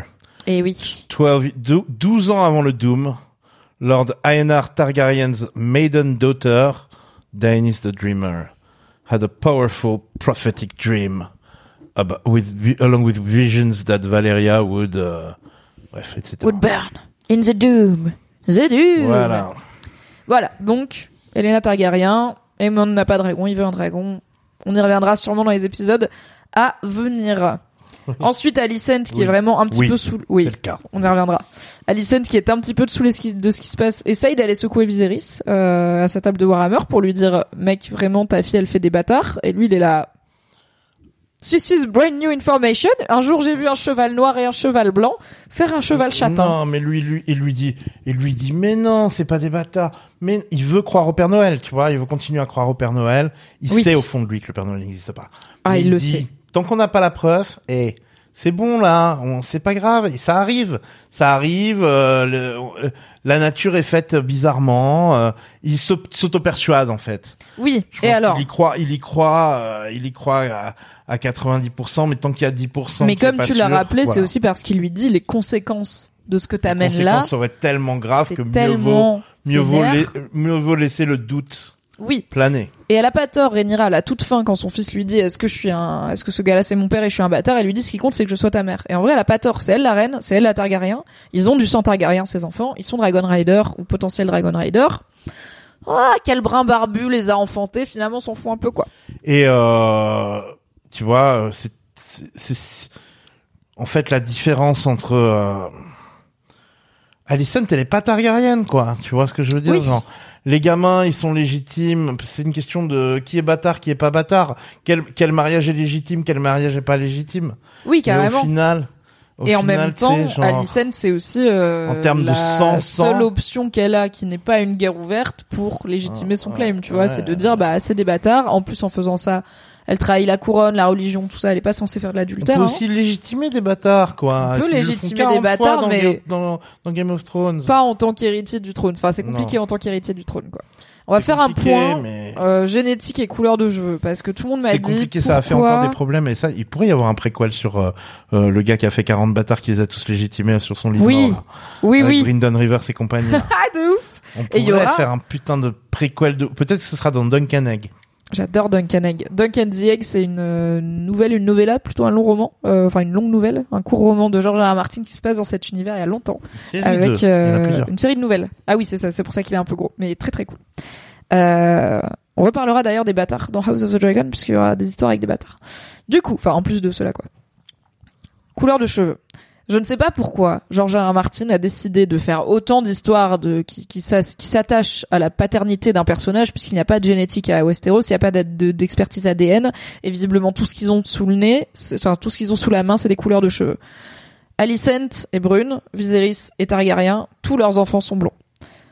Rhaenyra est Targaryen, son le père de ses enfants est brun, tous leurs enfants sont bruns. Et je ne sais pas pourquoi. C'est l'ironie de C'est la l'ironie nature. de la vie. C'est l'ironie. C'est c'est l'ironie de la nature. C'est un Ouais. plot device, mais c'est l'ironie de la nature. C'est genre pas de chance. Oui. Il y aurait pas d'histoire. Elle aurait un gamin blond, Il y aurait pas d'histoire. il y a pas d'histoire. C'est bon, c'est elle a des elle est l'héritière du trône, là, elle a des enfin il y aurait quand même le problème de c'est une femme, mais à la limite il y a C'est un mec qui arrive juste après quoi. C'est le facteur ironie de la nature qui fait qu'il va y avoir tant de problèmes. Mais oui, pourquoi Jon Snow il est brun alors que son daron c'est un Targaryen? Ça n'a pas de sens, ça n'a pas de sens. Euh, il fallait des histoires de bâtardise, de génétique. Je sais pas quoi vous dire de plus. Et après, rappelons que l'orientation sexuelle de Lénore est un secret de polichinelle à la cour. Tout le monde est au courant. C'est comme ça aussi. Il y a le doute parce qu'ils savent que le mec de Rhaenyra il est gay quoi. Ça Ouais. aide euh, au doute. Mais euh, je vous dis, je, je peux pas vous justifier pourquoi ça persuaderait les gens cette histoire de cheveux au point qu'il y ait des guerres menées euh, en ce nom parce que ça n'a pas de sens fondamentalement. Mais c'est la vie quoi. C'est ça qui se passe. C'est oui. Euh, il il n'y a pas d'autre façon de prouver la paternité des gens à Westeros que leur couleur de cheveux. Voilà, c'est c'est comme ça que ça marche. On a la relation Kristen et Alicent qui se développe dans cette petite scène euh, de euh, bitching euh, partagé, mais avec une personne qui va un peu plus loin et qui nous permet de comprendre on en est où sur cette petite raclure qu'est Kristen Cole dix ans après. Tous les gens là qui étaient comme moi in love de Kristen Cole parce qu'il a des yeux sombres comme Jon Snow et qu'il est mignon comme Jon Snow c'est un connard. Et moi je le savais. Et maintenant vous le savez aussi. Car dans le bouquin ok il est pas autant incel puisqu'on ne sait pas s'il a couché avec Rhaenyra ou pas mais c'est quand même un connard et c'est ce connard là à l'entraînement ce connard là avec Alicent qui la traite de cunt euh, qui est un mot très chargé euh, négativement euh, très misogyne. Donc voilà Kristen Cole dix ans après still here. Maintenant un connard. Et qu'est-ce que t'as pensé de cette scène? Toi qui en plus étais intéressé par l'aspect un peu pudibond un petit peu religieux d'Alicent et là elle le stoppe quand même extrêmement vite quoi. Ben, je sais pas. J'ai trouvé que j'ai trouvé que euh, ouais, qu'en 10 ans, euh, on est passé de Kristen Cole qui est euh, torturé, dégoûté. euh, en fait, il est resté sur cette vibe quoi. oui c'est ça Voilà, il est, pendant il est les coincé 10 ans. euh, euh, mais c'est ce que je disais tout à l'heure, quoi. C'est devenu un incel, quoi. Il est là, tout de suite, en train de, de, de il, il en, il, il, il en démord pas, quoi, de, de, de, de Rha- Rhaenyra est, est une sorcière, une, Mm. une et en fait ils lui en veulent pas pour la même chose Ouais. Alicent, elle, elle aime pas Rhaenyra, déjà parce que Rhaenyra lui a menti et tout, ok, Mhm. il y a 10 ans, mais en vrai, elle aime pas Rhaenyra parce que elle est persuadée que si Rhaenyra devient reine, elle va tuer ses enfants. Parce que ses enfants sont la menace à la prétention au trône. Kristen Cole, il aime pas Rhaenyra parce qu'elle a pas voulu toucher la bite plus de fois, quoi. C'est vraiment, c'est pas la même dynamique. Et il fait, je pense, moi je trouve que ça se voit qu'il fait semblant d'être dans la team d'Alicent en mode, euh, non mais oui, bien sûr, on est là pour la noblesse du royaume et Ouais. l'importance euh, de l'affiliation patrilinéaire, euh, de l'héritage du Ouais, trône et tout. En vrai, lui, c'est juste qu'il a le seum, tu vois. Et je trouve c'est intéressant ce côté. Comme en plus maintenant, on sait que c'est un peu un roturier Non, et mais il y a tout à la le base. fait que Alicent l'ait sauvé. Oui, bah oui, il a Et pas le choix que d'être dans sa il a team. pas S'il a pas d'être dans sa Alicent, il a plus grand monde. hein. Enfin, en tout cas, Ouais. peut-être maintenant il a des alliés et tout, mais c'est toujours pas grand monde. Hein. Kristen Cole, c'est toujours un garde euh, qui vient de, qui est certes un garde royal, mais qui vient de nulle part et qui a pas une grande famille. Donc, euh...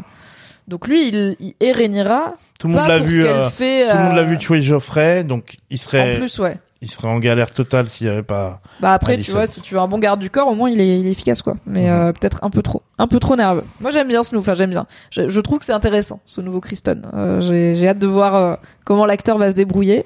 Je trouve que c'est quand même un petit peu. Ils auraient pu le vieillir un petit peu plus éventuellement, Euh, lui mettre Ouais, un alors- peu de gris sur les tempes. Alors je sais que ça fait Non, que non. 10 ans, mais il a vraiment la même tête, quoi. Bah, euh, il y a le problème euh, qui se soulève de euh, on change euh, Change certains les- et pas on d'autres. change les actrices et les actrices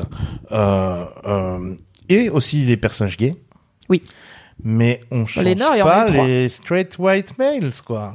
Ouais, Kristen il reste là, Arwen il reste là, ah, Damon il reste là, reste là. Viserys il reste là. C'est Matt Smith, il coûte assez cher comme ça, donc on le laisse, On le garde. tu vois.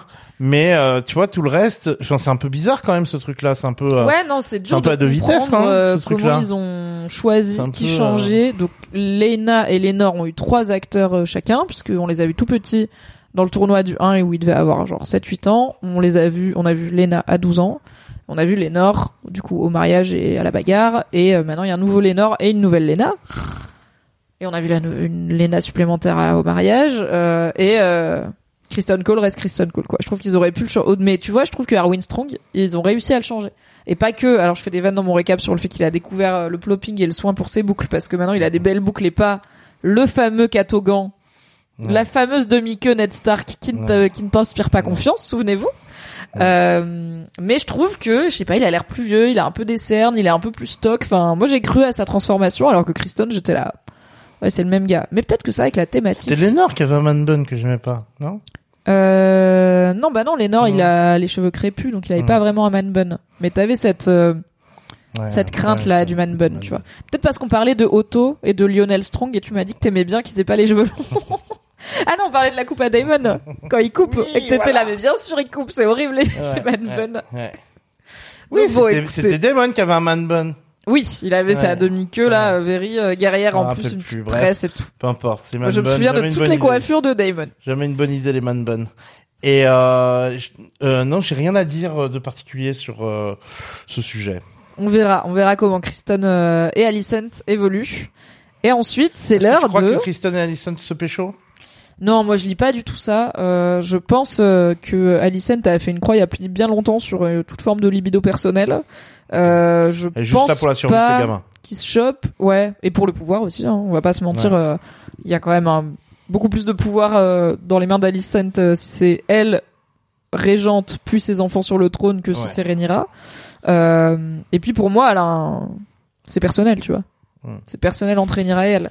Euh, mais je je lis pas du tout de désir entre elle et Kristen. Euh, je pense qu'elle a un vrai côté, genre il est en dessous de moi, tu vois. Enfin, elle pour le coup, elle va pas euh, s'encanailler à flip bottom, tu vois. Ouais, elle est ouais. oh, une petite cuillère en argent dans la bouche. Donc euh, non, je la vois pas. Je la vois pas euh, pécho euh, Kristen qui sont un peu la sueur, quoi. Mais euh, c'est son, c'est un de ses seuls alliés. Pour le coup, euh, on a toujours Ouais. pas l'impression qu'elle croule sous les potes. Elle a Kristen et Laris. Top. on en reparlera. Ouais, c'est pour ça que je te dis que c'est tous des, c'est tous des sales types dans, dans, ce- dans ce camp-là. Ah ouais, oui, oui, bah chez les Green, ils sont pas, ils sont pas incroyables, quoi. Mm.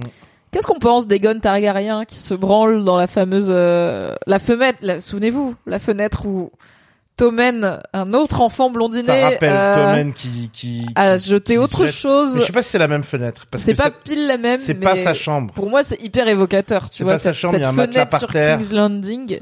Oui, alors on sait pas, il est dans un genre de, de, Il est de dans volière une chambre cassée, la chambre, de, la chambre branlette. Voilà, ça, ça, ça, branle- ça brawling room. Voilà. c'est pas une boiler room, c'est une brawling room où il y a la meilleure vue pour Celebrant sur la ville sur laquelle alors on ne va pas régner puisque Aegon il a pas été élevé dans l'idée qu'il va régner puisque c'est pas lui l'héritier du trône mais euh, c'est un petit con de 17 ans qui se branle euh, voilà qu'est-ce Ouais. que t'en as pensé de ce perso du déjà du design? Il a quand même une tête euh, spéciale mais bon Ouais, il est Targaryen il- mais une tête ouais, spéciale Euh, le côté fils de Il- David Tennant c'est il a marrant une tête de Finn dans Stranger Things, quoi. il a la même tête que Finn Wolfhard euh, qui joue dans Stranger Things. Hein. C'est c'est quand même abuseland. Et euh, et ouais, c'est un- une sorte de petit edgelord, quoi, genre euh, enfant gâté, un peu provoque, moins sadique. On sent ce qui le rend pas trop détestable pour l'instant. Bon, ok, il se la joue un peu euh, petit coq fier euh, quand il casse la gueule, euh, quand quand il quand il s'embrouille, euh, enfin quand il quand il Quand il fait la bagarre dans, quand dans il le- fait la bagarre avec les épées la en cour. bois là. Ouais, mais bon, euh, contre un enfant, tu vois. Ouais, ouais. Après, il fait contre Kristen, il se fait bien Ouais, déboîter. ouais, quoi. voilà, il fait un peu le fier, etc. Mais euh, il est, euh, il reste quand même euh, moins psycho que Geoffrey euh, de, de Ah oui. Game of Thrones. Geoffrey, à son âge, il noyait des chatons, départ vraiment. hein. que, que, que, que c'est un taré, tu vois ce que je veux dire, qu'il a un sup, tu vois. Et euh, Oui, bah dans le chat ça dit euh, c'est un vrai sale gosse ado concon. Il est ado, il est teubé, c'est normal. mais il, est, encore pas- redeemable, je trouve. C'est ça. On pourrait en faire quelque chose de pas mal. Est-ce qu'on va le redeem ou est-ce qu'on va pas le redeem? Est-ce que les enfants rois euh, dans Game of Thrones euh, s'en sortent bien? Est-ce que les Targaryens historiquement ont des bons gènes pour euh, tout ce qui est euh, équilibre mental? Est-ce que ça fait une bonne série? Si tout le monde est gentil Je ne pense pas. Mais après, je vous dis pas que ça va devenir un Geoffrey, mais là, c'est un maxi gosse de riche. Et bah, quelqu'un dans le dans le chat faisait référence au fait qu'il y a une scène similaire dans Succession. Une autre Mhm. excellente série HBO sur une succession chez des milliardaires où il y a un des enfants de la famille qui se branle euh, sur New York euh, dans le bureau de son père, tout un symbole. Et dans The Boys, une très bonne série Prime Video avec des super-héros Homelander. pas très sympas, il y a Homelander qui est un Capitaine America terrifiant qui se masturbe au-dessus, là encore, de New York. Euh, en criant qu'il peut faire tout ce qu'il veut et qu'il a une liberté totale. Donc c'est un motif qui revient beaucoup dans la télévision ces dernières années. C'est dur de dire qu'ils n'y ont pas pensé un petit peu. Euh, et euh, est-ce normal d'interrompre son fils en pleine branlette et de juste continuer à parler et à l'embrouiller? Est-ce qu'il n'y a pas un moment où tu un... Il n'y a pas de moment où t'admets qu'il est en train de se pougner, quoi. Vraiment, Alicent, elle est là. Alicent, elle est là. Ouais, euh, peu importe. Oui. Ce qui est Comme si important, elle- c'est il bouquinait, tu- vois, elle est là, pose ça, euh, on Ouais, parle. ouais, range range on ta bite, on parle. Ouais, ouais. Ouais, ouais, elle en a rien à foutre. Pas si, Elle pas prudent, foutre. parce que, enfin, tu Elle vois, en a elle, rien à elle- foutre. Elle est pas choquée. Elle Oui. en a rien à foutre. Elle, elle, elle, elle est un petit peu au courant que c'est. lâche ce zizi. De quoi? Lâche ce zizi. Non, mais tu vois, euh, euh, ouais, euh, ce qui, je, je sais pas, Ouais, je sais pas. Peut-être Pendant- qu'elle a l'habitude. Peut-être que si on, les- si on avait vécu les dix ans qui viennent de se passer euh, euh, hors, hors euh, caméra, on, on, on se rendrait un petit peu mieux compte de à quel point elle aime ses enfants, à quel Mm. point, à quel point, quelle est sa, sa relation avec ses enfants, veut-elle les Oui, parce sauver à tout prix? jusqu'ici, euh, ça avait parce pas que- l'air de la passionner d'être Non, mère. non. Et bah, la scène d'ouverture avec Elena, qui lui parle de ses insectes, elle la regarde vraiment en mode j'ai pas envie d'être là. Enfin, là, elle tire vraiment une maxi gueule. Donc si ton ta ta si ta ta motivation, on va dire, allez, ta motivation c'est 60% que tes enfants se passent pas buter et 40% ton ton pouvoir personnel, on va dire. Ouais. Euh, si si euh, si quand même une bonne partie de ta motivation c'est de de de sauver tes enfants, là où on sentait que Cersei aimait ses enfants, on sent pas tant que ça qu'Alicent aime ses enfants. Pas, non, pas trop. Euh, donc, euh, ce sera. Donc Je c'est c'est là où par euh, c'est là qu'ils sont où grands en plus, tu vois. c'est là où sont les limites des de l'ellipse de 10 ans pour moi. Ouais. Et je trouve que ça un petit peu vite et je trouve qu'il se passe. Mais après, encore une fois, je regarde un épisode de Ring of Power et je me dis, au moins, euh, euh, House of the Dragon, ça avance quoi. Ah, ça avance Ça un avance peu. pas en reculant Peut-être on rétrograde euh, un, un coup, comme tu des vois. fucking mais... hobbits qui avancent en reculant quoi, avec des merdes dans les cheveux, des merdes d'oiseaux dans les cheveux. Est-ce que tu veux Tu nous faire une réplique de Rings of Power avec le ton Euh, attends. Euh, Moi, j'ai pas regardé, je sais pas ce qu'il raconte. euh, The sea is always right.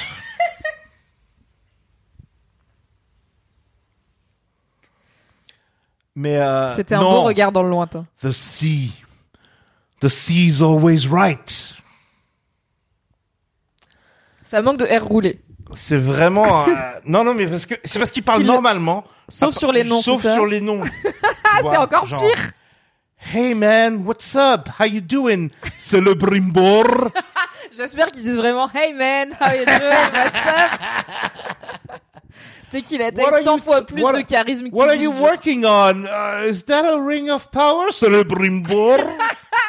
J'espère qu'il- j'espère que c'est un vrai nom, c'est les Bringbor. Ouais, un super nom. On dirait C'est- soit un vrai nom de Tolkien, soit un nom de Non, générateur que fantasy. C'est c'est les tu vois. brimbor. When you play the game of Rings of the Dragon.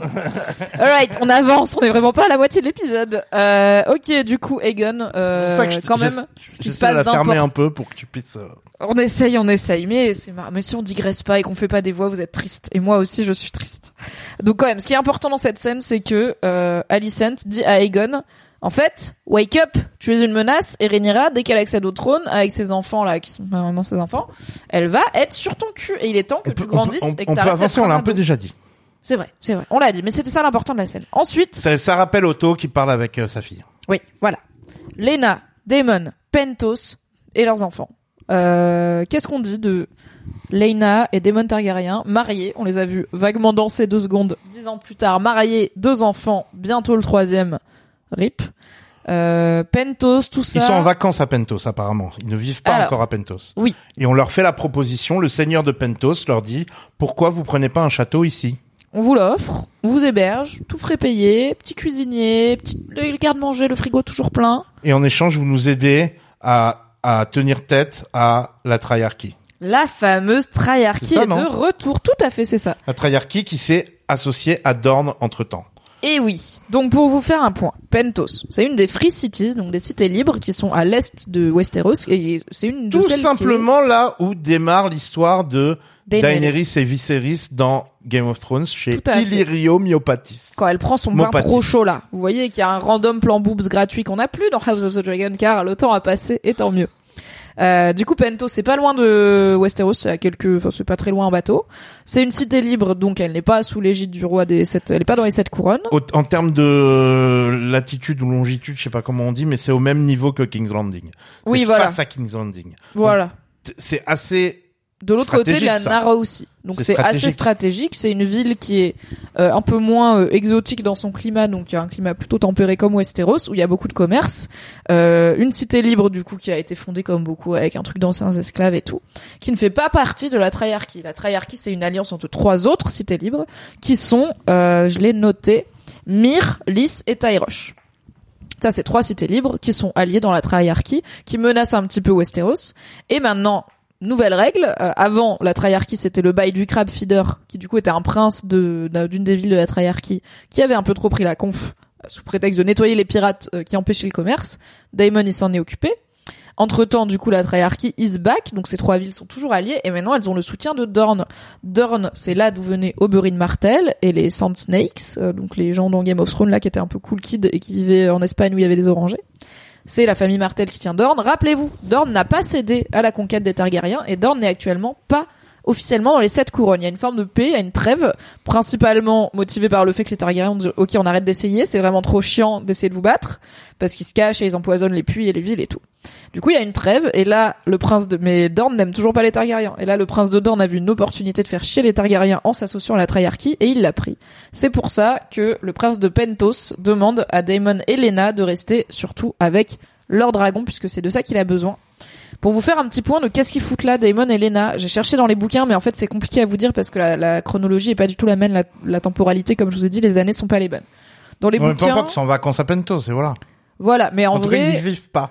ils y- non, ils y vivent pas. Ils vivent à Driftmark a priori, là où donc c'est le fief euh, euh, là où euh, on a vu Corlys dans l'épisode précédent. C'est là où vit donc- la famille de Lena de base, et à Dragonstone qui est le fief Targaryen. Ils vivent un peu entre les deux. Mais what happened to je vais aller chercher mon, mon château quand il quand il met la pression au, au, au père ou au frère de de de, de Ah, mais de il est probablement propriétaire de euh, du château de son ex-femme, mais il s'en Ouais. occupe pas, il s'en fout. Il y a un Ouais. intendant, tu vois. Ouais, ok. Il est proprio, il touche les taxes. euh, C'est vraiment un multipropriétaire qui a des résidences Ah oui, secondaires il touche partout. les euh, taxes, bien sûr. con, putain, mais Bien sûr, il touche les taxes. C'est pour ça. Il veut pas habiter dans le Veil là, où il y a où il dit que les moutons sont plus baisables que les femmes. Mais par contre, il prend les impôts. C'est comme ça que ça marche le féodalisme. Ok, ok, ok. Et du coup, il est en vacances, invité à Pentos. Lui, il envisage de peut-être rester parce qu'il en, il est fatigué. Qu'est-ce qu'on pense de ce nouveau Daemon euh, qui fait la Un lecture en haut valyrien quoi. à sa fille? Alors, à sa fille qui a un dragon, l'autre il s'en occupe pas, hein, clairement.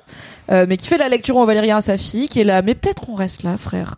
Ouais. Tu vois, bonne bouffe, euh, bibliothèque, cocktail, là, le soir apéro, la plage. Peut-être, peut-être c'est bien, tu vois. Et sa meuf, elle est là. Oh, moi j'ai chopé le dragon le plus gros Ouais. de la galaxie. C'est pas pour être avec un gars qui veut rester en Airbnb, tu vois. Ouais, ouais. Toi qui Bah, aimes elle, elle, Daemon elle le a un tempérament de Dragon Rideuse, quoi, tu vois. Et euh, elle dit, elle dit dès la première euh, conversation avec euh, Daemon, je ne compte pas mourir de vieillesse, quoi. Je compte mourir comme une Dragon Rider. Tout à fait. Ce qui préfigure ce qui se passe un petit peu plus loin Oui. dans l'épisode. Ça, ce n'est pas un spoiler de vous le dire puisque ça arrive. Puisqu'on ne spoil pas les Oui. épisodes qui sont déjà passés. Et effectivement, euh, comme le dit euh, Clara sur le chat, il y a une scène coupée où Damon réconforte quand même ses filles après la mort euh, horrible de leur mère. Euh, ils l'ont coupé dans l'épisode, donc on a un peu l'impression qu'il les regarde et qu'il fait bonne vie et qu'il se barre. on sait pas trop ce qu'il fait, mais il les réconforte pas du tout. En vrai, il y a une scène assez chou où Non, il y a un les, silence, il les quoi. câline et tout. Oh là là, mais alors merci. Oh là là, qu'est-ce qui se passe? Merci Alt F4 pour les subs offerts. Merci beaucoup.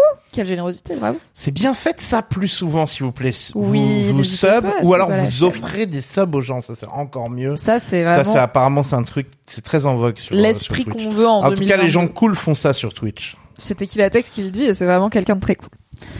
Euh, voilà, moi j'aime, je savais que Lena et Damon allaient être ensemble. Je trouve qu'ils vont très bien ensemble parce qu'ils sont tous les deux euh, aventureux, amoureux, enfin fans de dragons et tout. La scène a été comme euh, les plantée. gens euh, fans de chevaux quoi. La, le- la graine a été plantée lors de la scène du, du mariage Tout où ils se, où Ils ils- se où mataient bien, ils ont dansé un petit peu et Ouais. euh, elle a dit euh, s'il n'y a que ça, je ne demande qu'à vous connaître ou quelque chose comme ça. Ouais. Et bon, c'était faible dans un épisode où il s'est passé beaucoup de choses, un mariage où il s'est passé beaucoup de choses. Vous l'avez peut-être pas trop vu, mais euh, ça, voilà, il y a eu ce truc et puis ils sont ensemble donc.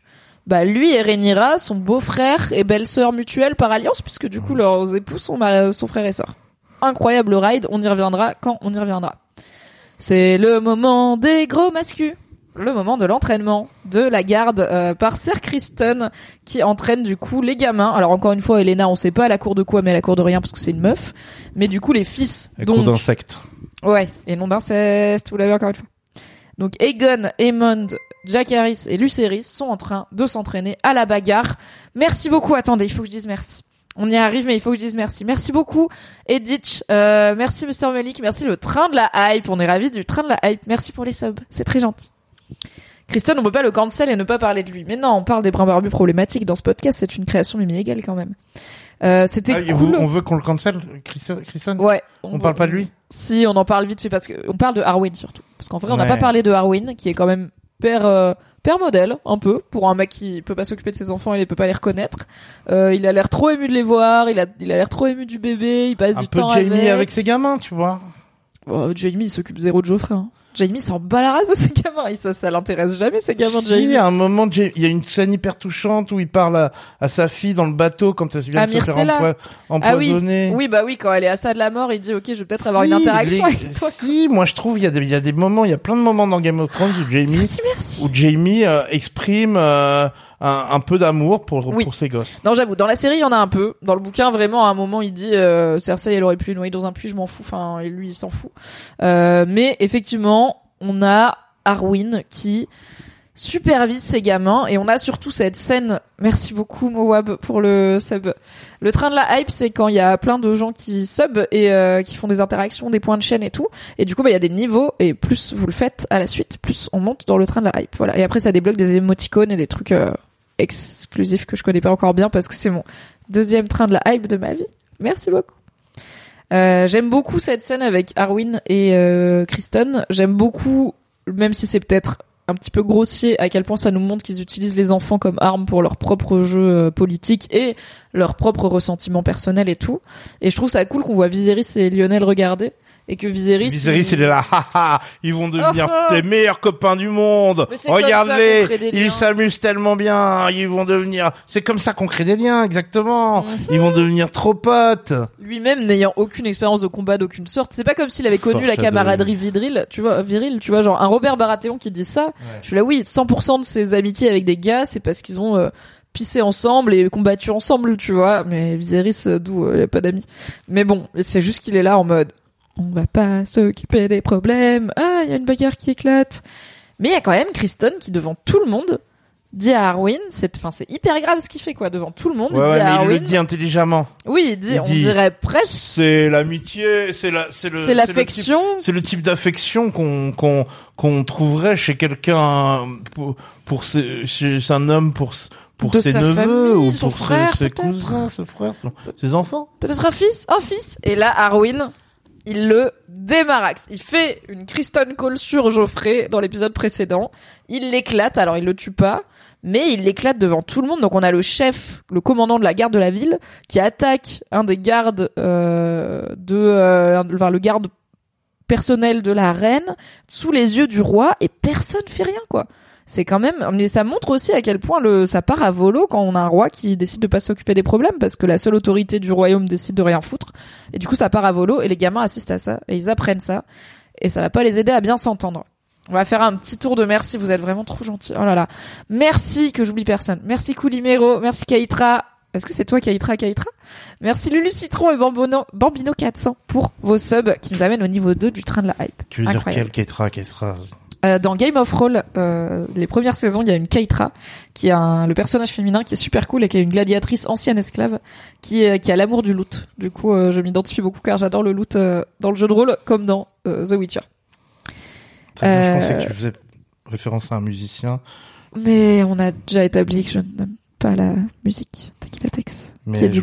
que tu n'aimes pas la musique. Ce détail. Désolé, Tequila Tex, qui est DJ de ta personnalité. de profession. mais j'aime bien une partie de ta musique. Donc tu vois, j'écoute pas grand chose, mais j'écoute quand même des trucs de Tequila Tex. Quand même.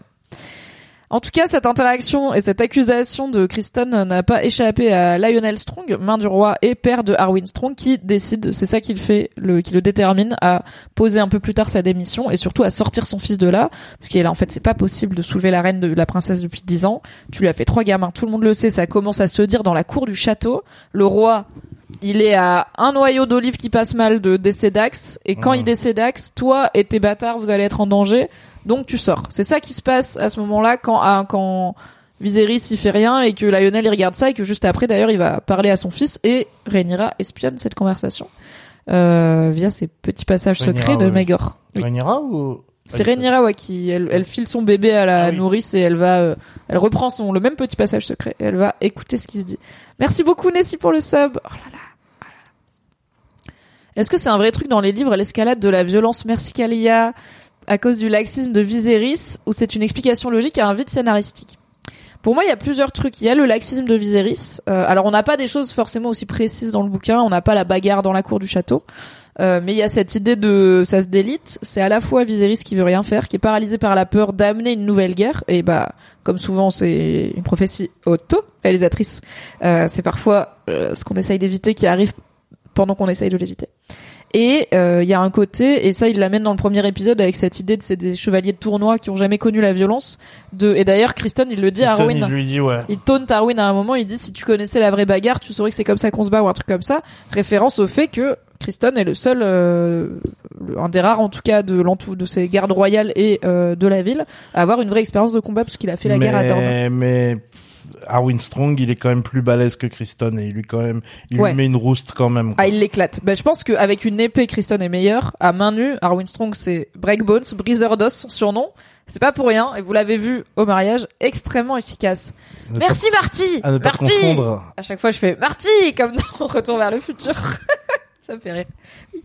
Ne pas confondre avec euh, Breakbot. Lui, je sais qui c'est. Référence musicale que je possède.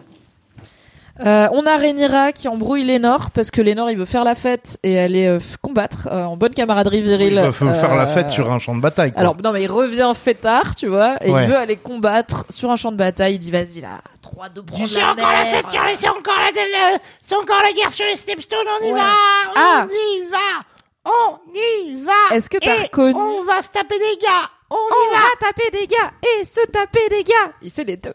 Est-ce que t'as reconnu de qui il parle, ce fameux géant à la barbe pourpre?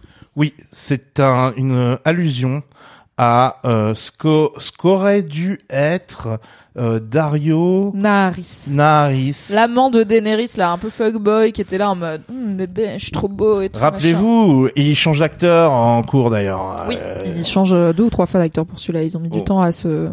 une, à le trouver. deux Une fois peut-être. Deux fois, je crois. deux fois ou trois fois, ouais, peut-être. Euh, et en, en tout cas, voilà, oui, le l'amant de l'amant de Daenerys qui est dans la, qui a, qui a une espèce de faucille là, qui se tape avec une Ouais. faucille. là. Tout qui, à fait, Qui c'est est un le, le crois. commandeur de la. Les Second Sons Ouais. Ouais, pff, Ouais, ça je l'ai sorti ouais. de loin. Je crois que bon, si c'est pas les Second Source, c'est l'au- c'est l'autre. Mais bref, Ouais. une compagnie de go- ouais, non, c'est pas la Golden Company, c'est les Second Sons, je crois. Sons. Donc, il- ce gars-là, Dario Naharis, Ce gars-là, dans les, bouquins, il, a, un look, look. Qui n'est pas le look qu'il a dans la série. Il a un look Il méga plus fun. déconneur dans les bouquins. Il a une barbe avec trois, euh, je crois, euh, genre a- une sorte en- de barbe, en trident, barbe, barbe purple, genre barbe violette. Avec des pointes dorées, je me demande. Ou la Ouais, moustache dorée. ça, ouais, ouais, genre.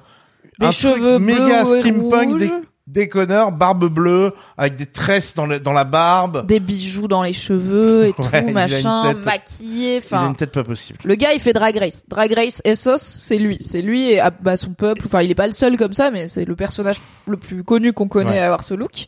Et là, Lénore, c'est, alors je vous glisse comme ça, peut-être qu'on n'y reviendra pas du tout, hein, mais c'est un personnage qui est marrant. C'est un petit Euh, easter egg. un petit easter egg et j'aime bien vous, on aime bien vous donner les petits easter eggs de nerd. Il fait référence à un, à un pirate, un géant qui aurait la barbe violette. Et donc ce Et Qui perso, porterait des robes, c'est ça? Et qui porte, qui porte des habits de femme, tout à fait, qui se bat en habits de femme. Ce perso, c'est un perso du bouquin a priori, un pirate effectivement qui s'appelle Rakalio Rindun. Est-ce que c'est pas déjà le meilleur nom, Rakalio Rindun On dirait Ratchet and Clank, euh, Crash Bandicoot, Rakalio Rindun, c'est genre Rocket Raccoon dans les Gardiens de la Galaxie, quoi. Et euh, W-O-N ouais, euh, ouais, Donc il y, a, Rindun. il y a un lien linguistique avec la ville de Hirkun. Et, euh, euh, et donc Hirkun the Hero, un des alias de Azor Ahai. Euh, donc là, on est dans l'extrême est. euh, Là, mon gars, des t'es sauces. dans un niveau de nerderie, mais c'est Bah ça ouais, que je le Hoon, que il est où le Hoon? Dans dans dans, dans Game of Thrones Il Personne est que à. Hoon. Là, c'est très niche. Ok, mais voilà, c'était un petit easter egg. Lénore le mentionne. Mais ce qui est important, c'est que Rhaenyra, elle lui dit, en fait, tu vas rester avec moi parce que là, on est en danger. Donc, tu vas pas faire la bagarre. Ton rôle, c'est aussi de me protéger. Il dit, j'ai pas envie. Elle dit, tu veux pas le faire pour ta femme, tu vas le faire pour la reine. Et il dit, enfin, pour le fait que je suis ta supérieure hiérarchique, en fait. Et il dit, ok. Donc, il y a aussi ça dans leur relation. À Lénore et Rhaenyra, c'est que 80% du temps, ils trouvent un accord. Et quand ils trouvent pas d'accord, c'est Rhaenyra qui gagne parce que c'est elle, la chef. En vrai, c'est le king consort, c'est le roi consort. Ce n'est pas le roi, et il n'a pas de supériorité hiérarchique euh, sur elle, euh, simplement parce que c'est un homme, puisqu'on ne fait plus ça maintenant. En tout cas, dans l'idée. Euh, ok, bon, il y a de nouveau une conversation entre Lena et Damon sur euh, est-ce que tu veux rester, est-ce que tu veux partir? Elle lui dit, je pense que ton frère me manque, moi mon frère me manque. Donc on se souvient qu'il aime un peu Viserys. Voilà, bon bah c'est un peu répétition de ce qu'ils ont déjà dit. Et ensuite on a le Conseil royal. Et donc là j'ai noté d'abord ce qui se dit sur le royaume à ce Conseil royal, et ensuite on pourra parler de la proposition que Rhaenyra fait à Alicent et de tout ce qui se passe en termes de refus, etc. et de d'humiliation de, de Rhaenyra par Alicent qui est assez dur.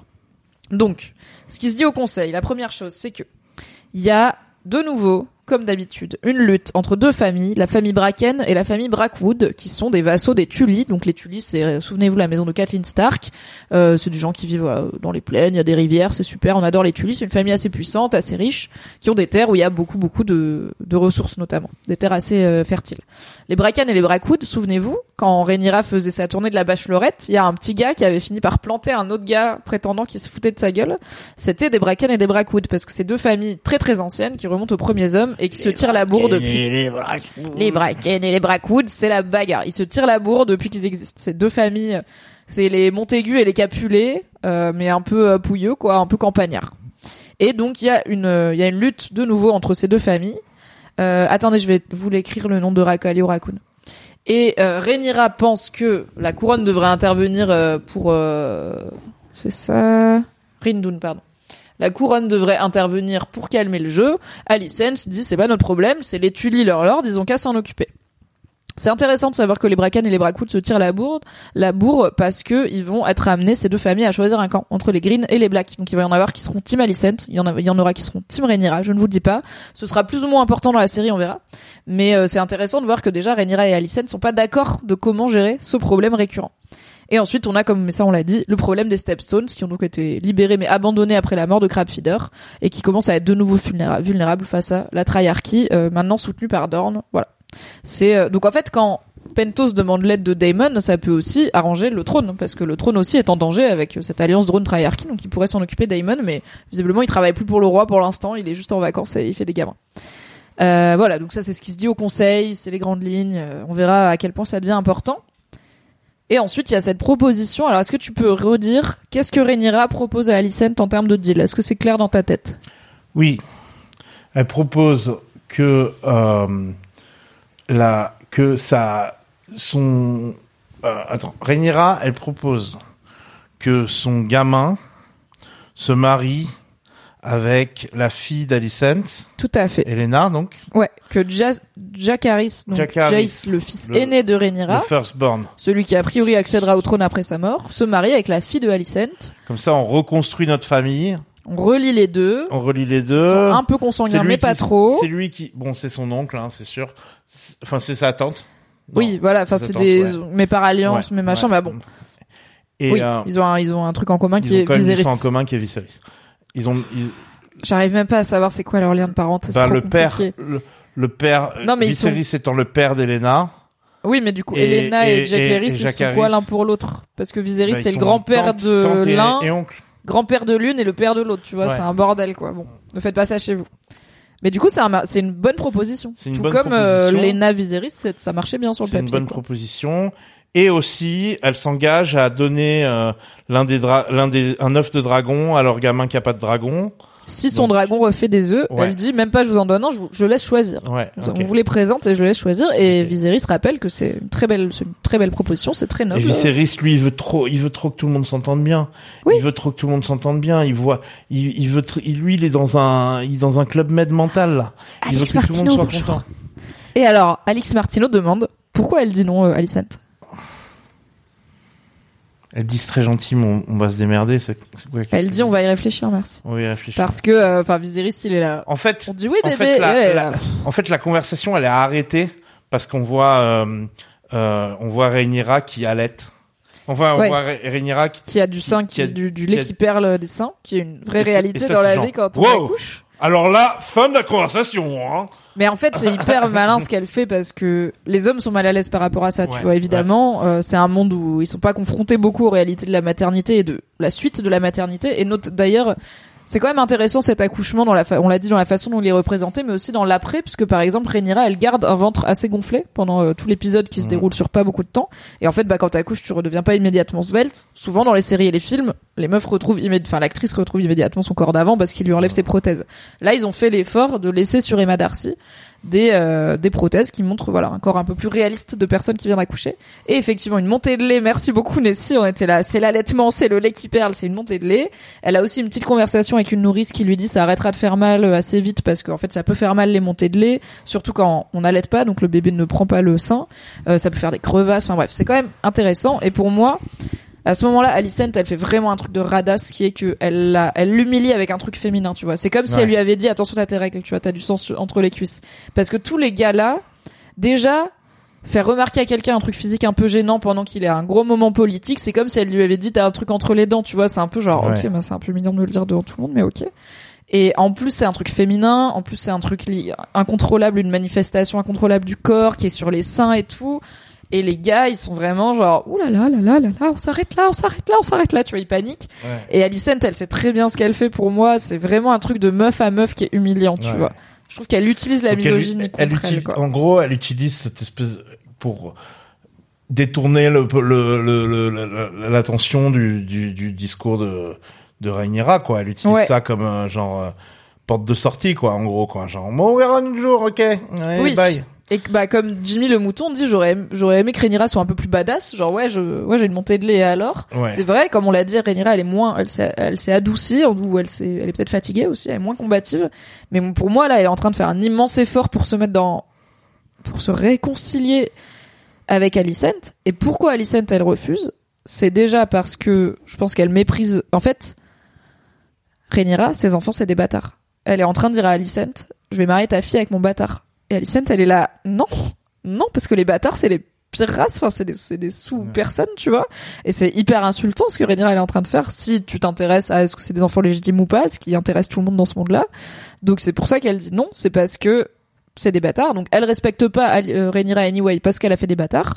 Et elle a encore moins envie de marier sa fille, qui est pour le coup euh, une vraie noble, entre guillemets, parce que Alicent, elle, elle a pas été Ouais, parce infidèle, qu'elle sera souillée par par des bâtards. et, Et, aussi, mise en danger bah oui, c'est ça. par la non-légitimité de ces bâtards en question. C'est ça. Et euh, Alicent, elle est pas partie pour que Rhaenyra soit reine anyway, et elle est pas partie pour que ces bâtards aient la moindre légitimité. Donc, euh, peu chaude, peu chaude, mais intéressant comme proposition, et ça montre que Rhaenyra, mais aussi, elle dit, euh, juste après quand elle débrief, elle dit, euh, c'est marrant euh, comme euh, un truc genre, euh, c'est marrant comme le chien a une voix douce quand il est acculé ou un truc comme ça, parce qu'elle sait aussi que Rhaenyra, elle fait cette proposition parce que elle sait qu'elle est acculée, ça fait dix ans qu'elle esquive le fait qu'elle trompe son mari. Ça fait 10 ans et trois gamins qu'elle esquive le fait que ces gamins, c'est pas, ils sont pas légitimes. On commence à lui faire Là, on en est au point où ça se casse la gueule dans la cour du château parce que quelqu'un a dit euh, c'était fils ou euh, elle a entendu Lionel dire à Arwen euh, en fait on va se casser parce que c'est pas possible. Elle est peut-être un peu trop en danger. D'ailleurs, à la fin de l'épisode, elle dit à Lénore on se casse parce que ça, elle le dit, elle décide aussi de partir parce que ce plan-là il a pas marché. C'était un plan pour se protéger et elle l'a proposé parce qu'elle était acculée. Elle avait 10 ans pour le proposer. Ça fait 10 ans qu'elle le fait pas jusqu'à ce que ça soit un peu chaud pour son cul. C'est aussi une réalité quoi. Du coup, ça enchaîne avec la démission avortée de Lionel, euh, Lionel Strong, euh, qui, comme il n'arrive pas à dire clairement, Ouais, comme il n'arrive pas à dire. euh, on est sur un problème de bâtardise, Ouais. bah du coup, euh, Viserys toujours le courage Viserys- refuse d'accepter quoi. refuse euh, la démission et donc il dit ok bah je vais juste ramener mon, mon fils à à, à Erenal pour qu'il s'occupe du château et qu'il soit le steward du château ou enfin c'est ça non? Oui, Enfin, oui, oui, c'est le- qu'en gros, bah c'est le fils aîné de la famille. Et alors, Arwen, il est commandant de la garde de la ville, pas de la garde royale. Donc, il a pas fait le serment de Kristen Cole, de chasteté, de pas avoir de terre, etc. C'est pas du tout pareil. Pour le coup, c'est plus un job. Donc, il peut tout à fait. euh, avec l'accord bien sûr de ses, ses employeurs, hein, euh, quitter son poste et revenir, prendre la main. Il c'est le fils aîné. Alors Moi j'ai toujours un problème château, hein. entre entre King's Watch et City Watch. Ouais, en gros, l'astuce, c'est que s'ils ont des capes blanches, c'est la King's Guard, donc c'est les Kristen Cole, c'est la garde du roi et de la famille royale, et c'est eux qui font les vœux de la, comme la garde de nuit, ceux qui font les vœux de chasteté, de pas posséder de trucs et tout. Les manteaux dorés, donc les manteaux jaunes, comme il a Arwen, les manteaux d'or, on les appelle, c'est la garde de la ville, Gold et c'est eux que contrôlait Damon dans l'épisode 1, où il est parti euh, faire des ratonnades euh, avec tous ces flics euh, Didier l'allemand là. Donc, mais c'est pas toujours euh, très clair pour moi non plus, mais bon voilà, c'est pour ça que Arwen, pour le coup, il peut partir, et I'm Sandra, and I'm just the professional your small business was looking for. But you didn't hire me because you didn't use LinkedIn jobs. LinkedIn has professionals you can't find anywhere else, including those who aren't actively looking for a new job but might be open to the perfect role, like me. In a given month, over 70% of LinkedIn users don't visit other leading job sites. So if you're not looking on LinkedIn, you'll miss out on great candidates like Sandra. Start hiring professionals like a professional. Post your free job on linkedin.com/people today. Hi, I'm Daniel, founder of Pretty Litter. Did you know cats tend to hide symptoms of sickness and pain? I learned this the hard way after losing my cat, Gingy. So I created Pretty Litter, a health monitoring litter that helps detect early signs of illness by changing colors, saving you money and potentially your cat's life. Pretty Litter is veterinarian developed, and it's the easiest way to keep tabs on your fur baby's health right at home. Go to prettylitter.com and use code ACAST for 20% off your first order and a free cat toy. Terms and conditions apply. See site for details. C'est le plan. On en revient. Alors, on est à Strong Time puisqu'il y a à la fois donc la démission avortée de Lionel et euh, dont on vient de parler et le dîner entre Alicent et Larry Strong. Ah voilà. On arrive quand même à merci beaucoup Ryan Queenie, mon je pense que c'est mon personnage préféré pour le moment parce que j'aime bien les personnages d'espions et de et de fouineurs et de maniganceurs. C'est le plus sneaky. Même quand ils sont pas subtils. Et Il là, est pas il, subtil. il a un gros épisode, Larry Strong. Hein. Il est pas subtil mais Non. Il est il est pas subtil mais c'est rafraîchissant dans cette série. Ouais, tu Je trouves trouve un personnage un peu tu vois Ouais, Euh, grime à langue de serpent, carrément. hein. Quelqu'un l'a, quelqu'un l'a, euh, quelqu'un l'a, hum, l'a comparé à, à Clovis Cornillac. Je, je vois pas trop. Ah, je le, le vois un peu physiquement dans le, je autour de la bouche et tout. Il y a un peu un truc. C'est pas le meilleur sosie, mais je le vois. Clovis Euh, Corny Dark. Euh, bon. C'est pas le meilleur jeu de mots non En tout cas, Laris, euh, il est là. euh, il lui, il discute avec, euh, voilà, il discute. Je sais plus ce qui se passe. Il Alors, il discute elle. avec Alicent et Alicent lui explique que elle a le somme d'avoir personne. En gros, elle a Ouais, le elle lui dit que- si seulement mon papa il pouvait redevenir la le, la main du roi. Parce- Et là Laris lui dit lui aussi il est un petit peu biaisé. Il dit ouais mais au moins il est de mon côté Voilà. et j'en ai pas beaucoup des gens de mon côté. Et là Laris il dit ok. T'inquiète pas, tu peux avoir plus de gens dans ton coin. Euh, oui, parce qu'en gros, sa logique, c'est bah la main du roi, son fils, c'est le père euh, non officiel des enfants de la reine, donc c'est sûr qu'il va être Team Rhaenyra parce que sinon ses petits enfants sont en danger finalement, parce que c'est quand même ses petits Ouais, enfants. exactement. Et tout le monde le sait un peu. Alors que si mon père était main du roi, certes, il serait partial, mais envers moi. Et donc on comprend que ils ont une relation c'est Alicent, hein, 10 là, ans. qui- qui parle. c'est Alicent qui dit ça. Ouais. Parce que Là, il y a il aussi dit pas grand chose. il y a aussi des- une question qui est revenue. Les gens croient que Laris et Alicent sont frères.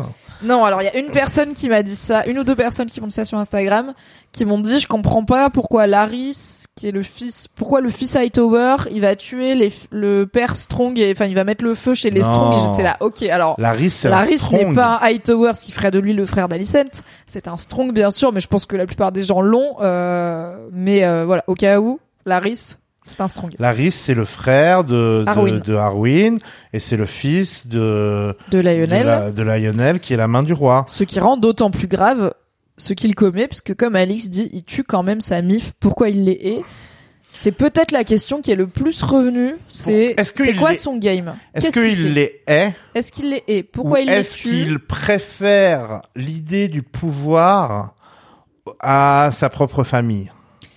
C'est en ces-. En ces dix ans, on n'aura pas vu le, le character development qui fait qu'il a un ressenti par rapport à sa famille, donc on, on le devine, on sait pas, on sait qu'il est boiteux, peut-être qu'il a jamais été accepté, peut-être que les les handicapés, euh, tout comme Souvenez-vous de la phrase de Tyrion. souvenez-vous de la phrase de Tyrion, qui est qui, quelle est-elle?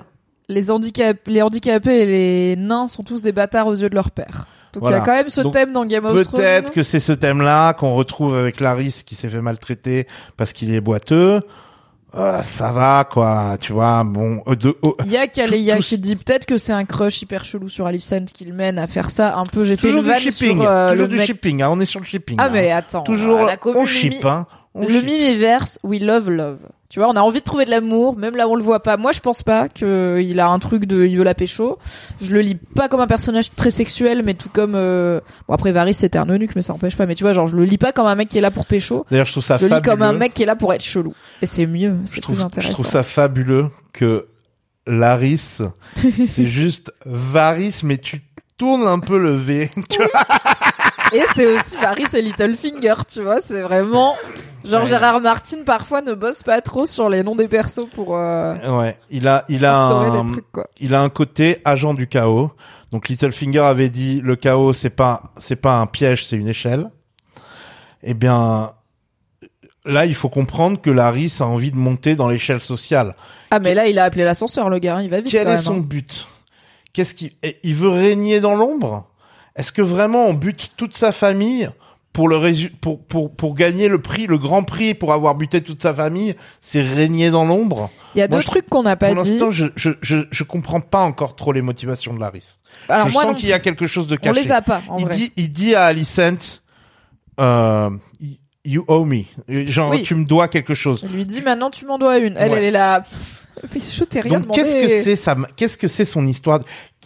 Il y a peut-être quelque chose de plus deep derrière que juste je veux être euh, le whis- le master of. Whister- euh, whispers du roi. Je veux être haut placé dans la cour et Il doit y avoir de- un truc, je pense. Alors, il y a comme Sarah Varys. qui amène un truc intéressant, c'est que, et on l'a pas dit, mais effectivement, en tuant son père et son frère, il devient l'héritier de Harrenhal. Il devient premier dans la succession de sa propre famille, qui est une Ouais. famille riche. Donc, il y a quand même son ça, tu ouais, vois. mais son château Il a pas l'air d'avoir une qui est tout ambition. pété là.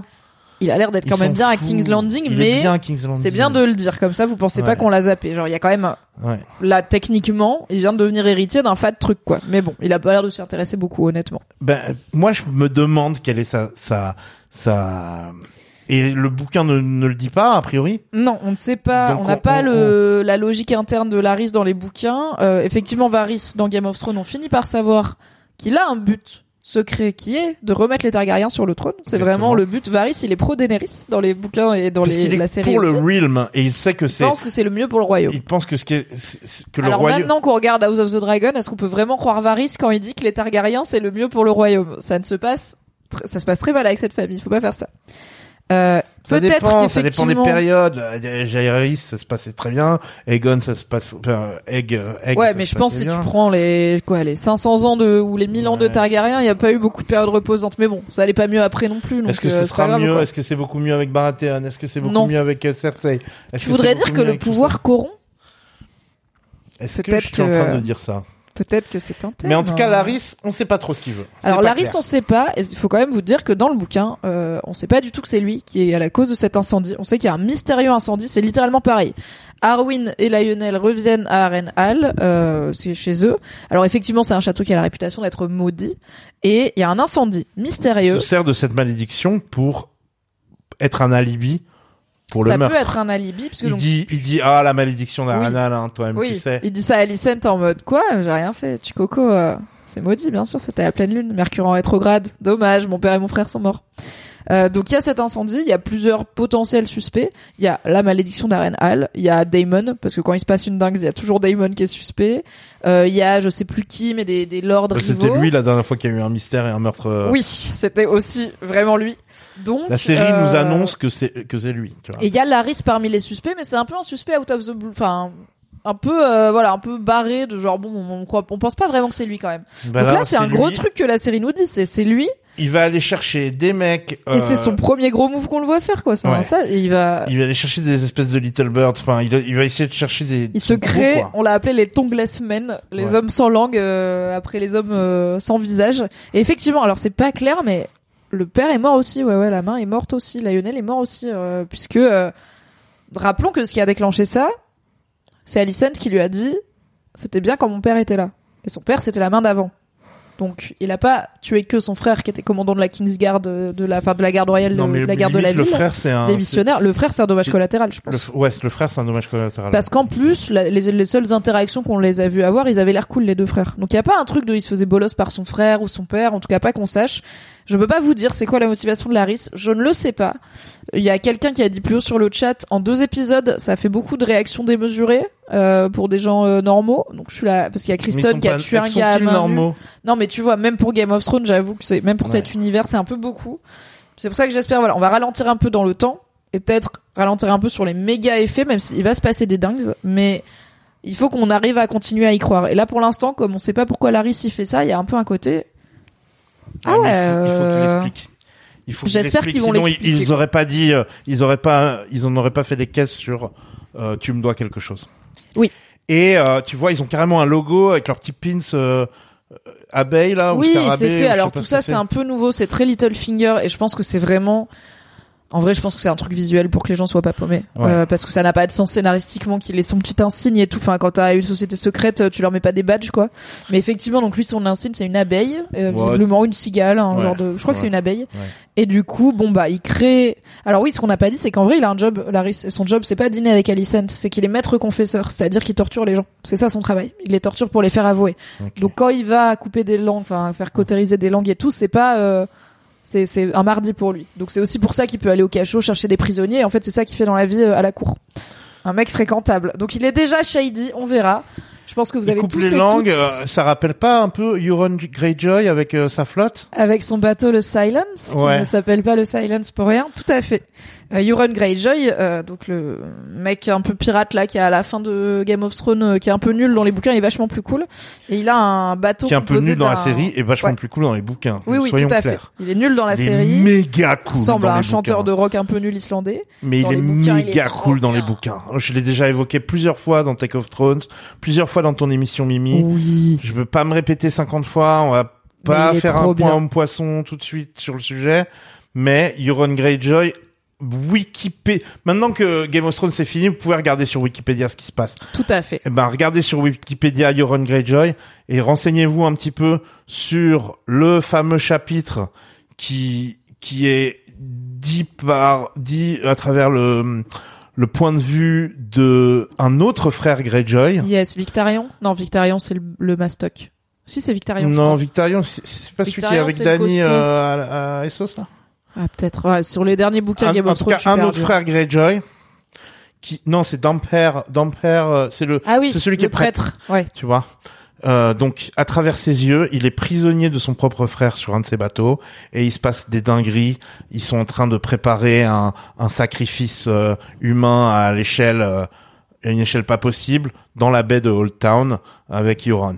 Donc là, je vous laisse euh, vous renseigner Allez sur, sur, la ce garde sujet. de nuit, Euron Greyjoy. c'est un, un, un, un chapitre qui a été lu par euh, George R. R. Martin lors des lors de conférences et qui a été retranscrit sur internet, mais qui sera peut-être ou peut-être pas extrait d'un des prochains livres euh, de Qui sortiront peut-être, peut-être jamais. pas. Mais en tout cas, intéressez-vous aux théories autour de ce truc-là parce que c'est complètement dingue et ça va vous faire comprendre beaucoup de choses sur les pourquoi est-ce qu'on théorise sur des trucs qui qui qui n'a pas qui ont l'air de jamais arriver. qui ont en vrai, l'air de il y a jamais plein arriver. de trucs. Genre George R. R. Martin, il a mis plein de trucs. C'est pas que dans nos têtes en mode C'est pas ça que fait dans nos longtemps têtes. qu'ils ont pas de bouquins, ils sont fous un peu. non non non non non mais non, non. il se passe plein de trucs. il se passe vraiment plein de trucs et on les sort pas de de de, de, notre manche quoi c'est pas on les sort pas de de, de comme un on sort un, un Oui, on n'invente pas des trucs parce qu'on s'ennuie et qu'on a envie de. Alors. il y a comme des on sort un lapin d'un moins- chapeau Il y a des choses plus ou moins plausibles. Il y a des choses qui ont très peu de chances d'arriver. Je suis pas sûr qu'on verra des aliens dans Westeros Non, tout mais- de suite.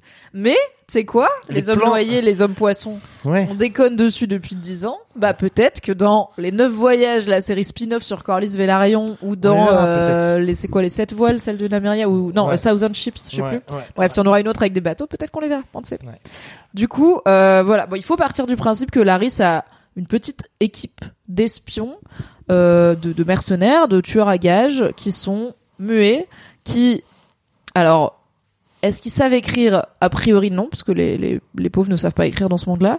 Comment est-ce qu'ils vont eux communiquer Après, avec Laris On ne sait pas. après Euh, je crois que c'est pas nécessairement des pauvres ça peut être aussi des des oui, euh, c'est des criminels, c'est vrai. Ouais, ça c'est pas ça peut être aussi. Je crois que dans l'histoire, je me demande si dans l'histoire il y a pas un, un ancien euh, Un garde qui- royal, euh, ouais, ou garde de la garde ville, comme ça. euh, qui a été qui a abusé, qui a fait je sais pas quoi et qui a qui a été disgracié et qui est dans les trucs.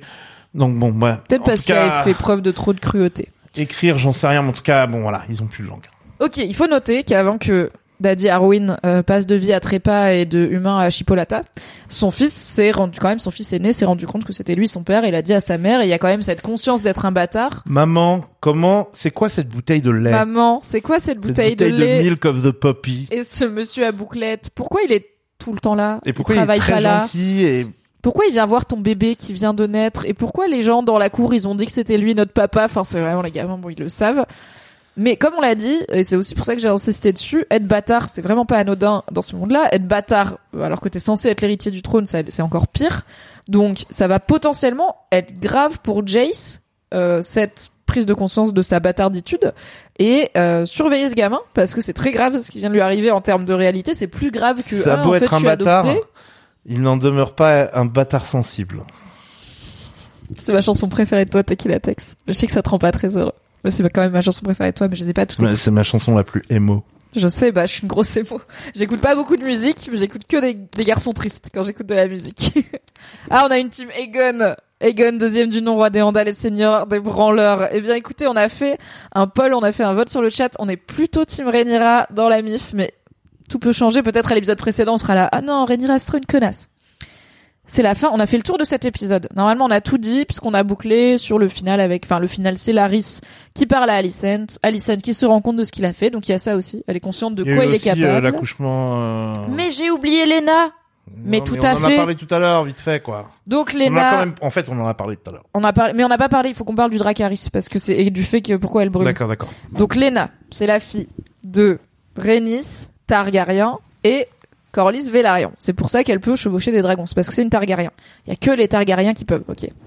Et là, elle est dans la même situation que la mère de Rhaenyra dans l'épisode 1, c'est-à-dire que le bébé ne peut pas sortir et que euh, Daemon va potentiellement devoir faire un choix qui est de essayer de sauver la mère ou pas ou euh, faire vivre à la mère un moment encore plus horrible en la forçant à avoir une césarienne sans anesthésie. Lena qui lui avait dit je veux mourir en tant que dragonnière, Elle l'a, Elle prend l'a son destin en main. annoncé, elle l'a annoncé, quoi. Tout à fait. Et elle va voir Vagar, son dragon, le plus vieux et le plus grand des dragons.